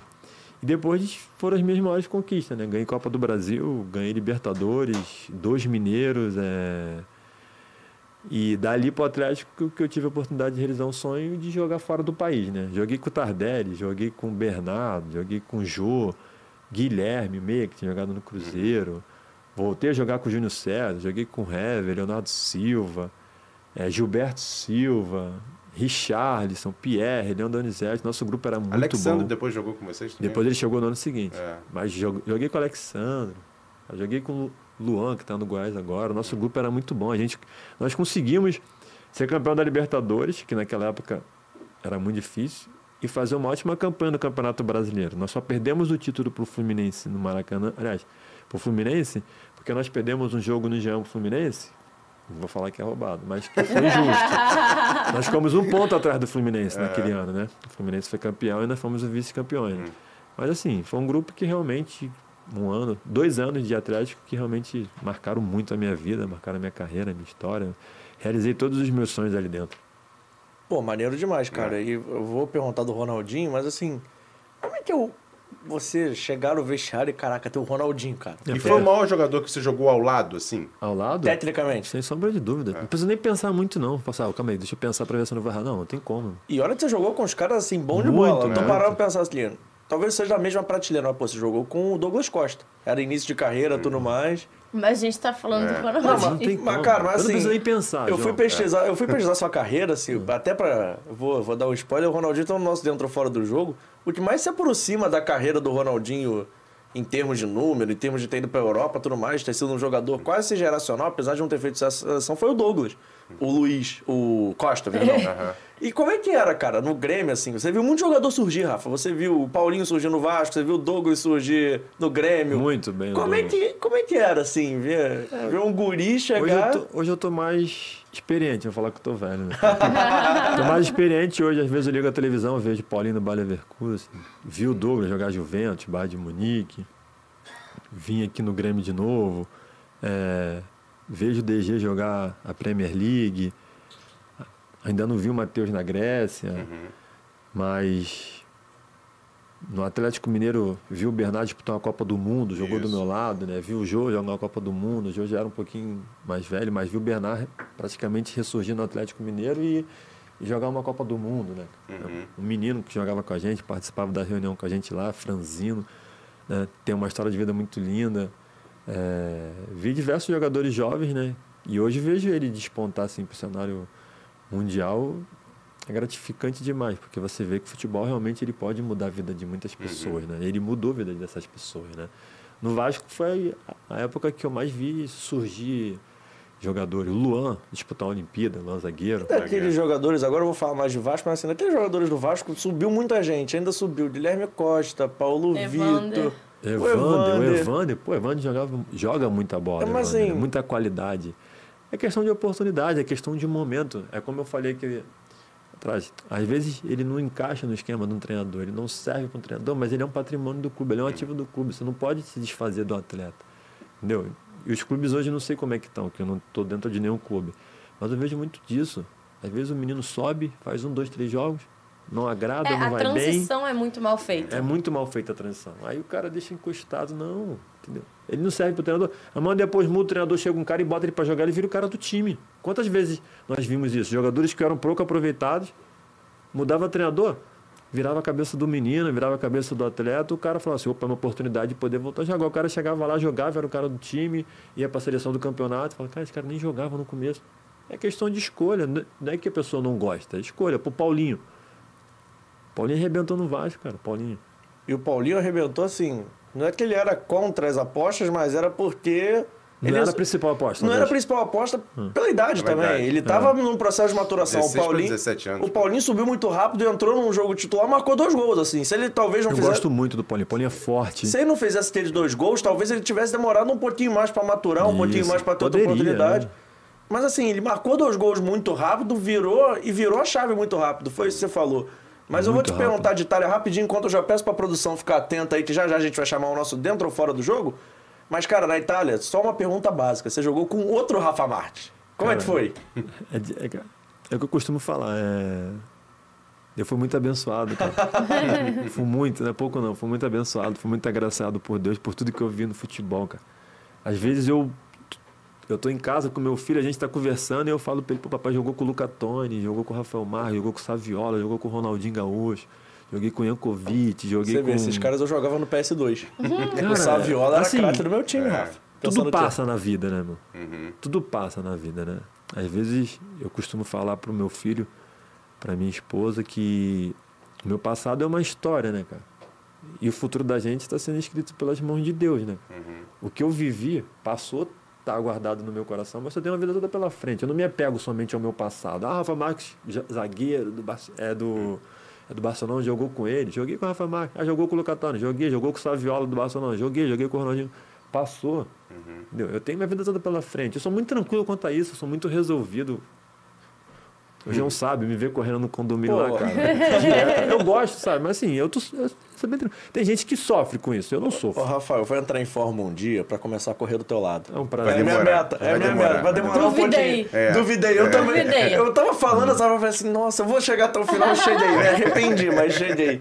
Posso fazer uma pergunta aqui? Claro. Vou levantar uma situação diferente aqui também. Rapidinho, só porque, Porque você não- tem hora. Claro, eu não, não, mas tenho, tá- a Mário tá- não tá- tem. tá tranquilo, você tá tem hora. tranquilo. O Rafa também tem um pouquinho. É. Eu já vi que ele tá me olhando. Não, mas é Não, rápido. não, é tá rápido. com é hora, porque não, é o tá, tá seguinte, tranquilo. eu, eu sempre que converso com ex-jogadores de futebol, e assim, eu, eu, eu entendo a sua filosofia, a sua própria religião, não tô querendo entrar em polêmica Não, em relação não, a isso, sou não. tranquilo, Pelo amor de. Deus. Mas assim, é, a gente sabe que o, o universo do futebol é muito machista, a gente sabe disso. E, e não é só porque o universo é machista que acaba não acontecendo. Você, por um acaso, conheceu ou soube de história, eu não quero nomes, até porque eu não quero levantar essa polêmica, mas no universo do próprio E não futebol... queremos processos. É, não queremos processos, até porque vocês falou vários nomes de jogadores aqui. Mas existe é, é, é, essa, vamos dizer assim, esse bloqueio em relação, por exemplo, se tem um jogador de futebol homossexual no meio de um vestiário assim. Isso há algum problema? Você já conviveu com alguns ou não? Como é que foi isso aí? Como é que é esse- esse- essa situação? Assim, primeiro, para mim te responder essa pergunta, o cara tem que ser muito assumido, né? Uhum. É difícil, né? É, é. Mu- Muito assumido, né? Eu, particularmente, respeito muito. Na minha carreira, nunca vi nenhuma discriminação, é, ninguém realmente chegar e assumir, falar que é o que não é. Então, assim, é difícil responder, porque não, te- Não quem- tem como saber, né? quem é assumido, cara? Difícil, entendeu? É, é como você falou, de repente o preconceito não deixa. Se assumir, vai sofrer preconceito, de repente o clube não vai querer, enfim, nunca vi assim ninguém assumir, mas também se assume. é, da minha parte, zero problema, entendeu? Respeitando cada um no seu lugar, zero problema, até porque hoje o futebol feminino está crescendo bastante. Exatamente. Está crescendo muito, as pessoas estão se conscientizando que o Brasil não é só futebol. O Brasil é handball, o Brasil é futebol feminino, o Brasil é natação, o Brasil é vôlei. Enfim, o, o Brasil é diversos esportes, tanto para homem quanto para mulher. É porque entendeu? nos outros esportes, por exemplo, no próprio vôlei, tem o Douglas, nos outros esportes é um pouco mais, vamos dizer assim, mais li- livre para essa questão das pessoas se assumirem. Futebol, principalmente masculino, É, é, mais vi. complicado, né? Não Mas eu tava conversando isso com um amigo outro dia até. Não tem realmente caso que é, tirando aquele jogador da Austrália, né? É. Nova Zelândia ou Austrália. Mas, cara, eu acho que é muito por conta da- dessa parada que o Emerson falou do preconceito. É. Assim, a gente já viu, o Rafa pode até falar melhor que a gente, não só disso, mas assim, o futebol é meio com muito ódio, né, Rafa? Você tava falando de, pô, clássico, não sei o quê. A torcida xingar o cara é normal, mas, cara, tem gente que vai no Instagram xingar o cara, tem gente que É. vai Pô, no a Twitter gente, xinga, xingar a gente cara. xinga a mãe dos caras, né? É, sim, É o que então... eu falo pra vocês. A- Acabei de falar. Futebol modernizou, irmão. Futebol é Instagram, Twitter. é- O mundo modernizou, as coisas se modernizaram. E não tem como você não acompanhar. Fala assim, não, eu não vou acompanhar. Não tem como. Você encontra no Instagram pessoas que você trabalhou lá em 2005, 2004, a pessoa te acha, você volta a falar. Tem, tem suas funções boas, tem coisas que são ruins. Verdade. Tem gente que extrapola, tem gente que respeita, tem gente que cobra educadamente, tem gente que xinga, tem de tudo. Né? Tem gente que ameaça de morte. É, que vai até a familiares, por Chega, exemplo. chega ao extremo. tem gente- Então, assim, é modernidade é hoje.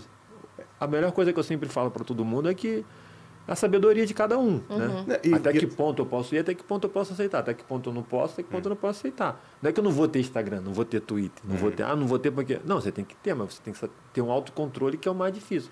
Que é o que eu falava do Paulo Torre. O Paulo Torre trabalhava muito no nosso psicológico. Até hoje eu vejo entrevista do Paulo Torre, ele fala, o futebol está muito mais na cabeça, está muito mais psicológico do que na, do que na ação. Se você tiver com a cabeça boa, você vai agir corretamente. Se você tiver com a cabeça perdida, irmão, uma hora você faz uma coisa errada. Não, você é o percebe, trabalho você, do Abel Ferreira, né? É, você percebe essa questão do, do Rafael com, com, com respeito aos outros jogadores? Por exemplo, ele- o- os olhos deles brilharam em dois jogadores aqui pra mim, pelo meu lado aqui. O Ronaldinho Gaúcho, falando quando jogou do lado, e o Paulinho. Você vê, por exemplo, o Ronaldinho Gaúcho tem uma, uma, uma linha de conduta fora de campo Uhum. totalmente diferente da sua. E o Paulinho tem uma religião também totalmente, Totalmente diferente. diferente. Mas, Eu respeito muito o Paulinho, Independente cara. disso, Independente. no jogo, o que é o mais o que é o que é ideal na prática do futebol, os caras são muito bons, né?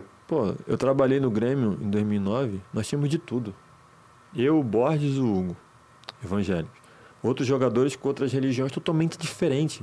Totalmente diferentes. Que eu respeitava e nós respeitávamos muito. Mas é o que eu sempre falo, cara. Cada um tem a sua fé. Eu não negocio a minha, entendeu? Perfeito. Com ninguém. E eu vou respeitar sempre a sua, dela. E no futebol, mais ainda.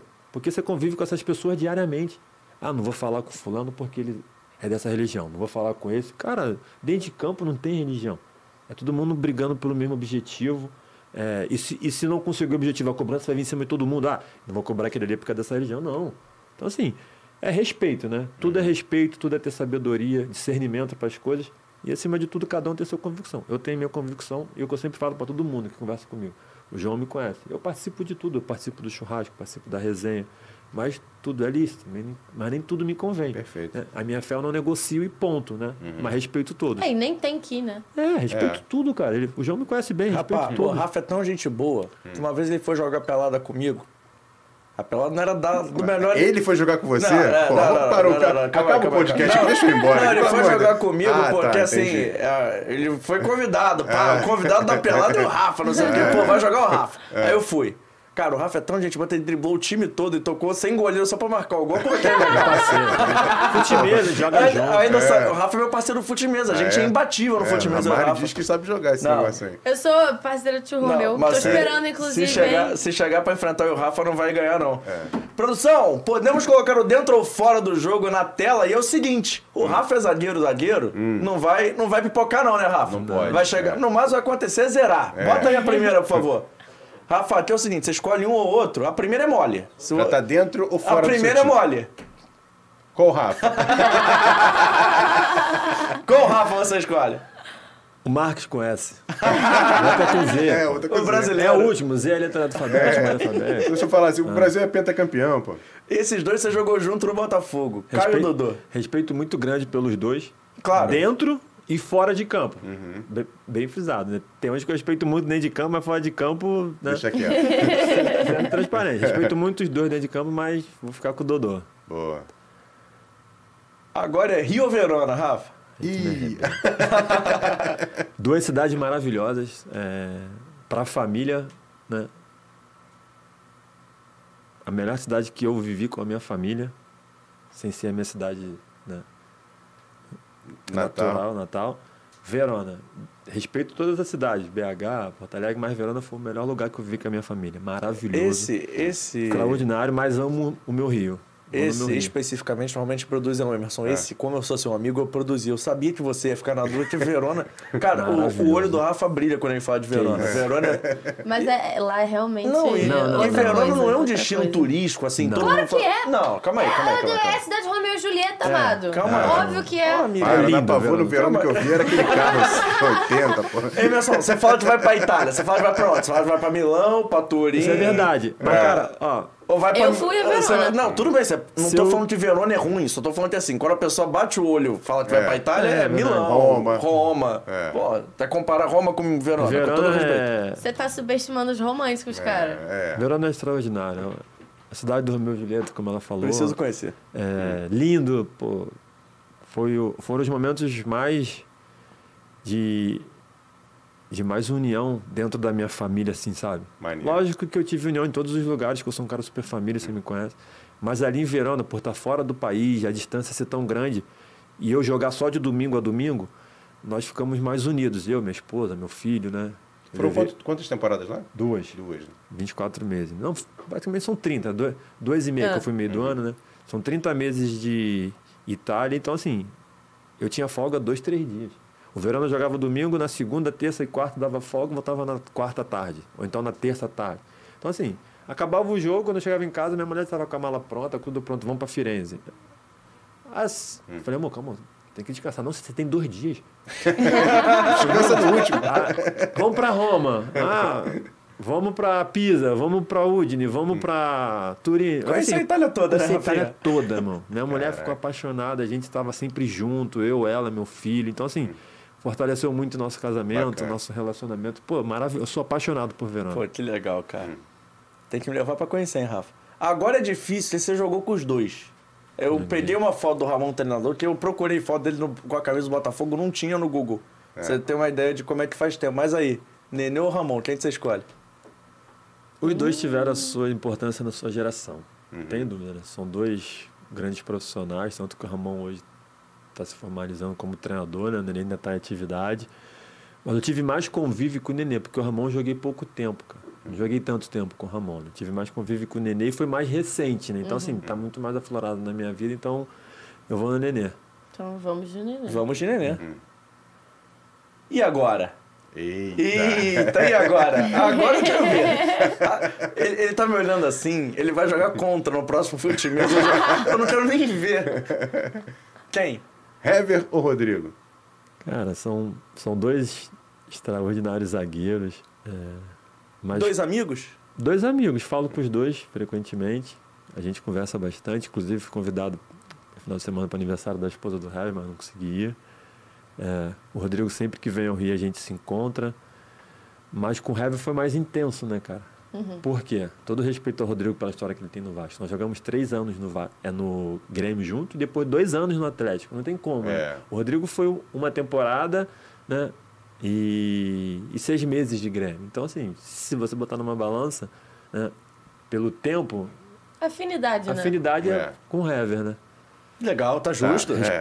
Tá, tá, tá bem justificado. muito, gosto muito do. Rodrigo, né? Tá bem justificado. E foi um dos responsáveis por eu ter vindo pro Vasco, em off, né? Agora você já contou? Jô Borges. Cara, aqui, Aí, aí atacante, sabe meter gol, né? É, Os dois. Cara, um cara que eu os- gosto muito do jogo, né? tenho um carinho muito grande pela história que, eu- é que nós vivemos no Atlético Mineiro, mas ficou muito vinculado dentro do clube, né? Ali naquela coisa de clube. Fora de campo a gente não tinha intimidade porque cada um tinha uma vida e não, e não condizia muito. entendeu? Mas o Borges é um cara que a gente se assemelha muito, de- assim, dentro de campo não, porque sou zagueiro e ele é atacante, mas assim, pra vida, a gente jogou no Grêmio junto, na época que eu joguei no, é no Atlético, ele jogou no Cruzeiro, né? E hoje eu carrego ele como um amigo. Eu vi o parto do filho dele, das, é das crianças dele, né? É, a gente passou vários finais de ano juntos. A gente hoje mora perto porque eu trouxe o Borges para morar no Rio de Janeiro. Eu costumo falar para as pessoas, falar que que morar assim com o Borges. Eu falei, cara, Borges é meu amigo particular. Borges é mais que um amigo, Borges é um irmão. Então eu acho bom, já que você trouxe pra morar no Rio. Traz ele Trate aqui. de trazer ele aqui. Esse é o jeito. Esse aqui é meu irmão de coração. Esse é um cara que eu gosto muito, respeito e fora de campo é um exemplo para mim, né? É um cara que eu tenho uma afinidade muito grande. A gente está praticamente todo domingo pós-culto fazendo um churrasco com o Naminho na casa dele e é um, é um daqueles amigos que se, é, que eu falar dentro da minha religião é um daqueles amigos que te aproximam de Deus, sabe? Assim, que tem uma energia muito boa, que tem um, um uma luz muito grande e é um cara que eu vou carregar para minha vida por bastante tempo, então eu vou ficar com o Borges. Prometo que no dentro ou fora do jogo do Borges eu não vou colocar sua carinha, não, pra não, não, Não, pra não, não dar problema, amigo, não. Prometo. amigo. Mas pode trazer ele aqui. Fala pra ele, tem gente, tem gente legal. família. Essa é boa. Botafogo ou Ele, Vasco? ele Ah, o cara é vascaíno, meu. O podcast dele é 100% Não, praticamente. não, não, não, não, não, Eu tô brincando, gente- tô brincando. A gente aqui... Mas é o que eu falei durante o podcast todo, né? Tem a importância por É ter que- me projetado vou te e tem importância por ter sido meu último grande clube no futebol. Foi por, né, mas aí, viu como é que a gente pensa igual? Foi por isso que eu coloquei. Porque um você surgiu e no outro você. Ressurgiu. terminou- Não, não só ressurgiu, mas assim. Não, é, é começo. Mas é começo e fim de, É, de linhas, fim, é. Você me contou muito isso. Você falou que, cara, 50 eu comecei no 50. Botafogo, terminei no Vasco, e assim, pô, eu sou realizado porque. Terminei no, comecei no Rio, terminei no Rio, Isso. fiz do jeito que eu eu me planejei. programei pra isso, cara. É, você é um cara que se planejou, você fala isso. E são times, né, amigos. São. Tudo certo, São, tudo é. certo. Tenho um carinho muito grande pelo Botafogo, porque eu comecei minha trajetória toda ali dentro do clube, minha formação toda ali. É, Foi o clube que, é que me deu oportunidade, o clube que, que me abraçou e dentro de todas as dificuldades, né, perspectivas que eram muito baixas de jogar profissionalmente, eu consegui jogar. É, talvez eu tenha enfrentado a minha maior dificuldade na carreira, né? E foi nessa dificuldade que eu realmente me formei. Eu tenho um carinho muito grande. E o Vasco foi o meu último grande clube na minha cidade, onde eu pude ainda fazer com que o meu filho me visse jogar um pouco, né? Chegou a E- entrar em campo com o Davi? Ele ele entrou na final da Taça Rio comigo, no Engenhão, Botafogo e Vasco. Que legal. Ufa. Nós ganhamos. Gol do Luiz Fabiano. Nós ganhamos. Então, assim, eu vou ficar em cima do muro 50-50. o que é que eu... Não, tá justo. Não, Tá, essa a tá, gente tá, vai esse permitir, a gente vai vai- A permitir. gente sempre deixa o cara Tem um ficar no carinho muro em muito uma. grande. Essa é, aqui os você dois. pode ficar no Minha muro. cidade, né, cara? Eu tô É. aqui todo dia, imagina. Não, tá justo. A gente preza pela sua vida social. Próximo, por favor.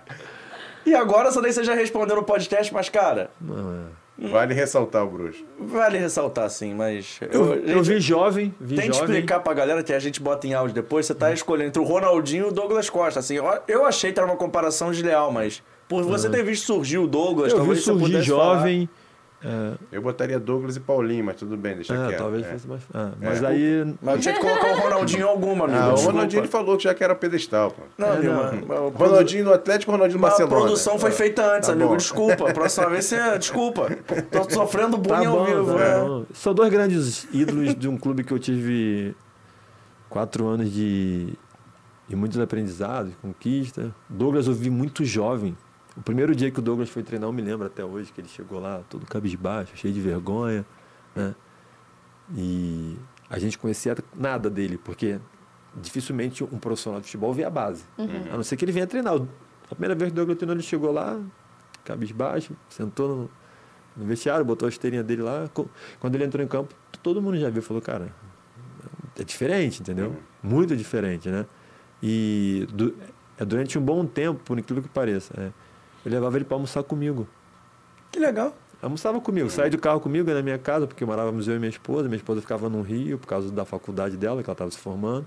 A gente almoçava junto, a gente estava sempre junto. E esse aí, pô, é um ídolo, um gênio, um bruxo extraordinário, um cara que só mesmo deu para me dar a oportunidade de conviver dentro de campo e viver com um cara desse. Para mim, um dos maiores ídolos do futebol mundial. Com certeza. Não tenha dúvidas para mim, não tenha dúvida, zero. Vou ficar de Ronaldo. Tá justo. Ronaldinho. Tá justo. E a próxima? Acho é pra encerrar essa daí. Cara, você trabalhou, talvez assim, eu imagino tem três figuras assim, carismáticas no futebol, pro bem ou pro mal. Os Petralha. famosos cartolas. Dos cartolas. É. Da- seja moda antiga ou seja da fase moderna, mas Petralha, Calil e Eurico tem uma coisa do futebol, mo- um futebol romântico, um futebol raiz dentro deles, que era muito legal. Você trabalhou com dois deles, o Eurico e o Calil. Quem? Cara, são dois personagens do futebol, né? um já não se encontra mais com a gente, mas... É, eu ia até falar isso, né? É bom a gente frisar aqui com todo respeito aos falecidos. Não, lógico. Jamais. É um, é um cara que eu tenho um respeito muito grande. Minha época de Vasco, ele, ele era sempre, a todo momento, sincero ao extremo com a gente no vestiário.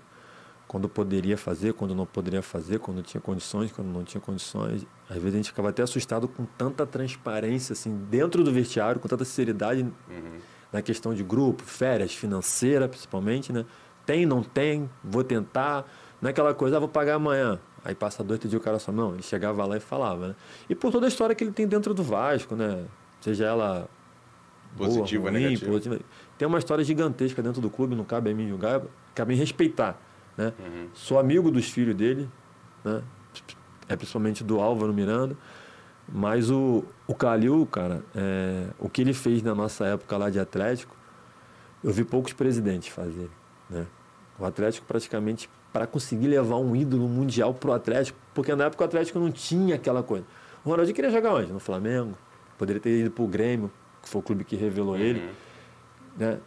Ele praticamente abriu as portas novamente para o Atlético voltar ao cenário nacional. Né? cara? Levar o Ronaldinho para Minas é uma coisa assim. É um cara que tem que ter muito conceito de gestão, tem que ter muita lábia. É verdade. É, financeiramente tem que ter, né? Mas é um cara que se organizou e, e fez uma aposta e botou o Ronaldinho nos eixos.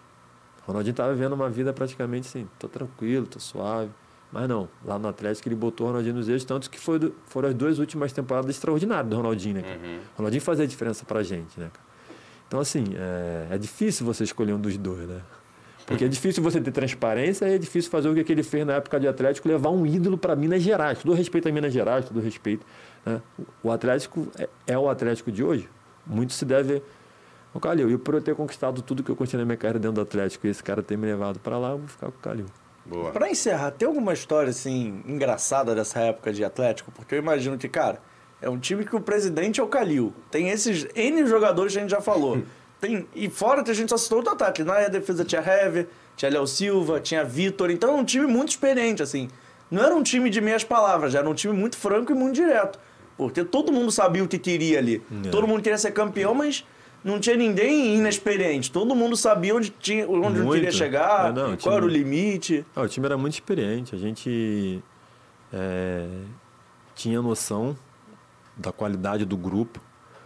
E o Ronaldo, além de ele ser um grande ídolo, é um cara que tinha ganho tudo na vida. Ele não sei foi quantas, foi duas ou três vezes melhor do mundo, campeão de, acho- não sei se foi campeão da Champions, campeão, Campeão do da Champions, mundo, campeão do mundo. campeão do mundo, enfim. Quando ele chegou no Atlético, durante um, um mês, ele estava tranquilo, dois meses, que nós estávamos não tão bem no Mineiro, né? Ele falou, cara, eu não posso vir para Belo Horizonte e não fazer diferença. Ele falou isso pra gente no vestiário uma vez.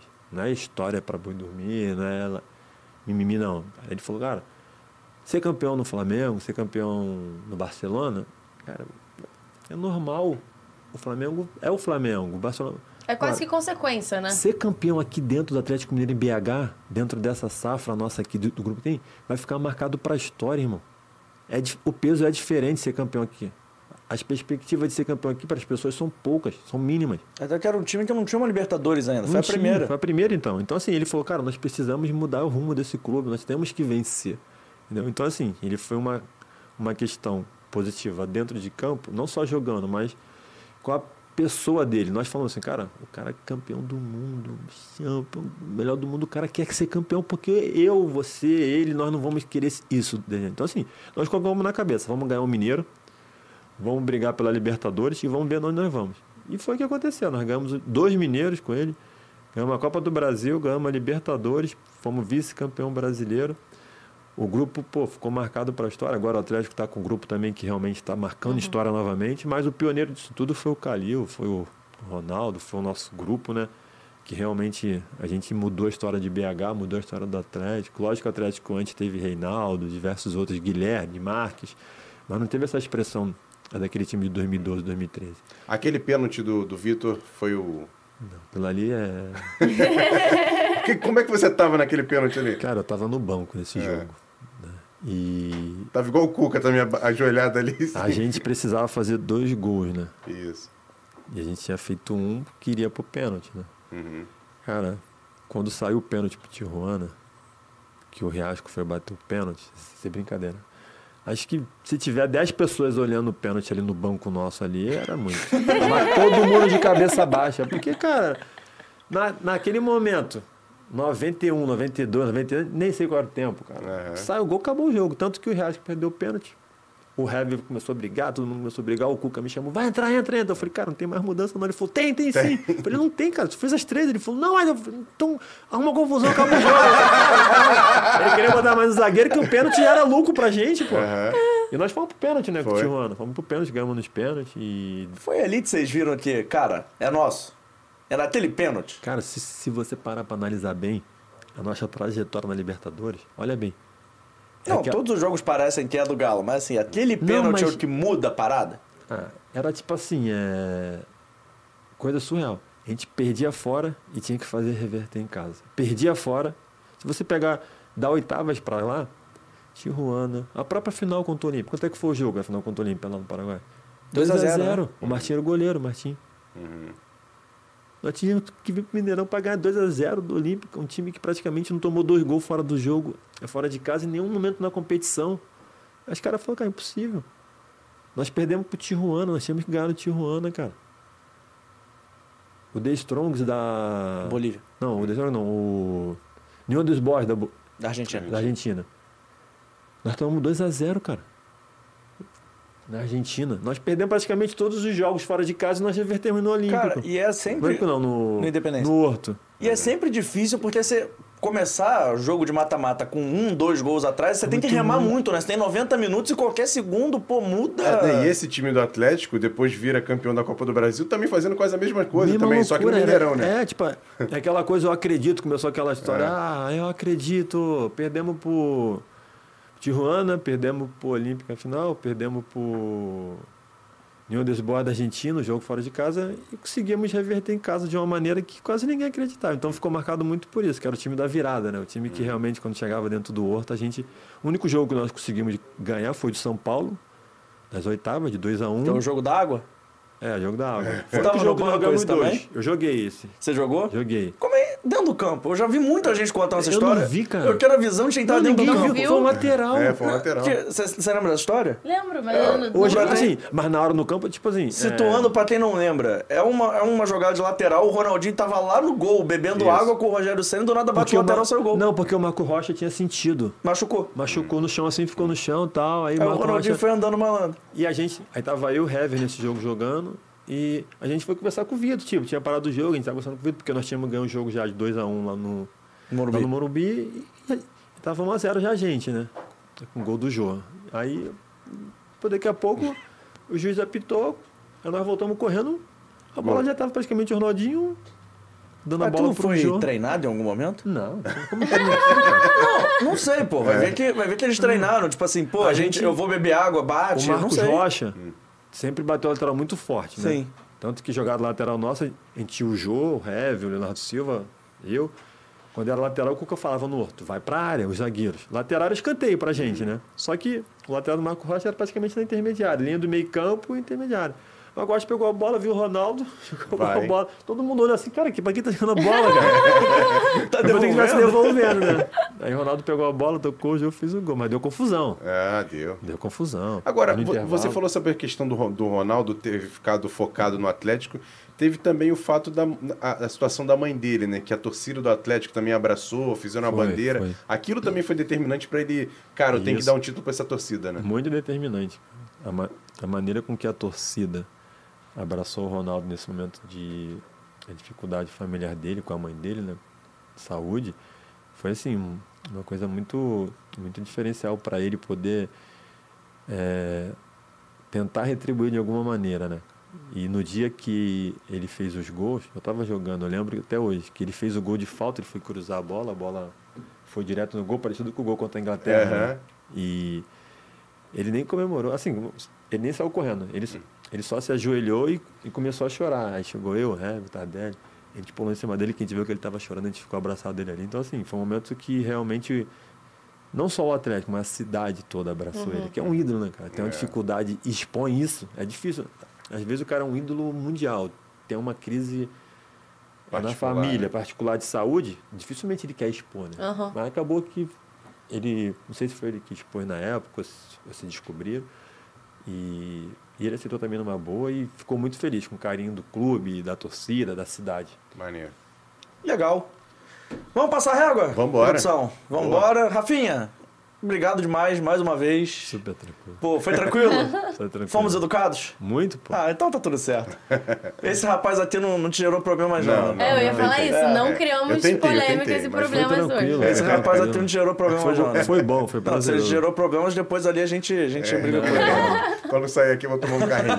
É, foi tranquilo, foi tranquilo. Irmão, obrigado mais uma vez pela presença. Pô, Pô, e, e antes de terminar, pô, o que, que você tá fazendo? Como é que fala aí pra galera aí também um pouquinho, me- pô? ele fez quase. Ele não veio no dia do Vadim, então ele fez quase um projeto. É, É, é, verdade.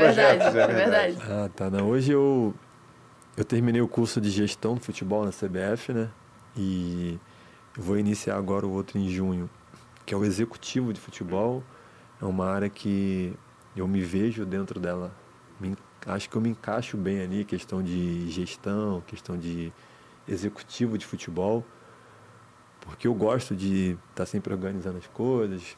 Acho legal você fazer uma montagem de grupo. acho- Gosto de sentar e conversar, expor opiniões, escutar, debater. Não me vejo muito como treinador nesse momento. Não que eu não venha a ser futuramente, porque eu, tô, eu me acho novo ainda para as duas carreiras, tanto treinador como gestor. Preciso estudar. Estou cursando, facu- vou entrar na faculdade de administração agora. É, não, eu te falo porque eu não vejo como eu como treinador, por quê? Eu vejo com todo respeito a treinador, é difícil falar sempre. Acho uma vida muito de cigano, né? Assim, uma vida É, assim, você verdade. faz um contrato com o Flamengo de 12 meses, 24 meses. Passa o estadual, você não vai bem, negão. Aí eu me penso, cara, tem que abrir mão de alguma coisa pro treinador. Não posso levar minha, minha família com meus filhos para morar em São Paulo. Daqui a três depois meses sair- tá em Aí dá três meses, tem que tirar as crianças da escola, é, tem que fazer mudança de novo. As pessoas falam, mas tem que abrir mão de, minha, de alguma coisa. Eu falei, cara, eu acho que eu abri mão de tudo que eu tinha que abrir durante a minha carreira. Então, se eu puder escolher agora, gestor, executivo, treinador, eu escolho entre gestor e executivo. Dif- Dificilmente um gestor, executivo de futebol você é mandado embora com dois, três meses. A não ser que tu faça muita coisa ruim, né? Como eu sempre falo, no meio de 40, vai sobrar sempre para quem? Pro treinador, não tem jeito. É, É mais fácil verdade. trocar um do que trocar 30, do que trocar 40. Então, eu me vejo nessa área de gestão, estou estudando, estou tô, me capacitando, estou enriquecendo muito o meu conhecimento. Tive aulas com Cícero Souza, Rodrigo Caetano, é, o Petralha deu palestra para gente entre outros números de pessoas que são capacitadas, que têm um perfil que eu gosto. É, e também tô, participo da área de construção aí. Quem quiser comprar casa na Barra da Tijuca, tem, tem um, grupo bom aí meu O, aí. o Max já foi na dele, só pra você ter uma ideia. O Borges também. É, tá vendo? Borges é verdade. O Borges eu que trouxe para morar numa casa que nós construímos. Enfim, tô vivendo, tô feliz. Maneiro. Sempre grato a Deus por tudo que eu vi no futebol. Respeito tudo, respeito todos. É... E correndo pra caramba pelo condomínio. Você sabe por que eu, eu gosto de comer, né, cara? Eu gosto de me alimentar bem, né? Quem não bebe tem que comer, né, É cara? verdade. Rapaz, o Eu- Rafa. Eu, sou dessa. o Rafa, amigo, você não tá entendendo. Eu achei que eu comia muito. Depois de A gente bate muito bem, né? Rapaz, eu e o Rafa, a Porra, gente. gente, peraí. Que, Você não que, tá que, que é entendendo. isso, então? Você não tá entendendo. Eu e o Rafa, a gente sendo assim, vamos comer churrasco. É, pra comer de verdade. Tem né? eu e o Rafa e o resto da população. É, é muito engraçado. É, amigo. É isso aí mesmo. Rafinha, Hambúrguer. Rafinha vai no churrasco do, do podcast, eu vou levar o Rafa pra vocês verem. Vamos ver então, Rafa vamos ver. com- Eu, eu quero ver isso aí. Vou né? levar o Rafa com fome. Ó, por falar essa dragas. questão de comida e parceria, o pessoal que estiver assistindo o podcast, faça Faça igual a Berimbolo, te mandou um chocolatinho, entre Não, precisa mandar nada não, mas pô, se quiser fazer uma parceria, trazer aqui um, um petit comitê pra aí, galera amigo. aqui. Vai ter que mandar. Fazendo parceria vai ter que mandar também, amigo. Quem sabe? Vambora. Não, fazer é, parceria. É, é assim que funciona. É, fazer então é assim parceria que sem mandar nada. Que parceria é Vocês essa? só querem no 0 a 0 mas tudo bem, pode ser, pode ser, pode ser. Parceria é essa? É, vai que tem um iFood, quiser trazer Ah, uma, alguma coisa calma aí, sentido. tamo junto. É, é, só não pode trazer o celular da Mari, Eu né? ia falar isso, eu ia falar isso. Eu fui assaltada pelo Mari Barata, um beijo. Se beijo. cuide, por favor. É. Sua Cara. integridade física é muito importante pra nós aqui do Fora do Jogo. Há controvérsias. Vamos fazer um micrediário agora na Casa de Bahia? Vamos, vamos lá no Magalu. Todos agora indo. A gente fazendo um propaganda. centavo nessa Vaquinha, vamos fazer uma vaquinha Fazer uma vaquinha online pra Mari. Bonito. Tamo junto. Beijo. Para de ser mentiroso. pô. Ah, tamo junto. Bonito Beijo, menino Dante, menino Heitor. Muito obrigado aí pelo convite, né? Pô. Foi um prazer estar aqui com vocês. Show de bola. Uma alegria sempre muito grande estar junto do João aí, que é um cara que Você é eu, nota mil. que eu gosto muito e super indico e vou trazer muitos amigos aqui, pode ter certeza. Traz, Vai ser traz. um prazer. Traga vou assistir todos. mais, vou assistir mais. Agora tô seguindo no Instagram Ah. já. Já repostei lá no Instagram, tô seguindo. Traga todos. Vai ser um prazer, tá? Inclusive, Sorte, já- sucesso pra vocês sempre. Como aqui qualquer limão vira limonada, o Rafa falou de seguir no Instagram. Você que não segue ainda. Fora do Jogo Podcast, é o seguinte, arroba Fora do Jogo Teste no Instagram, no Twitter e possivelmente no TikTok. A gente É. criou uma conta lá. Algum dia virá algum post, Emerson Rocha já está na dancinha. Confira no nosso Fora do Jogo o Cast. Juninho Pernambucano meteu, viu? Você viu, né? Seguinte, a gente tá no Spotify também, pra você que, ah, a resenha é quatro e meia da tarde, é uma hora que eu não consigo ouvir, gasta meu plano de dados, eu não consigo acompanhar pelo YouTube. Calma. Você pode acompanhar pelo Spotify, bebê. Fora do jogo podcast lá também, confere, é importante. Show, show. Classifica a gente, dá cinco estrelinhas lá. Isso. Colabora aí. E ó, semana que vem, convidado mágico especial, hein? Hum. Eu espero você segunda-feira, hein? Já achei que ia falar. Eu falei, eita. É, não, não, não, a gente faz mistério. mas eu Cara, espero você. bola, vambora. É, amigos. Ficamos por aqui por mais uma semana. Segunda-feira que vem a gente tá de volta. Agradecendo demais a galera do AGR Studios. Pela moral, Marcos Cauê é a nossa equipe técnica com o Vitor Vita e também a Bruna Bertoletti. Fica aqui o Fora do Jogo Podcast. Beijo em todos vocês. Segunda-feira a gente tá de volta com mais. Tchau, tchau. Uh!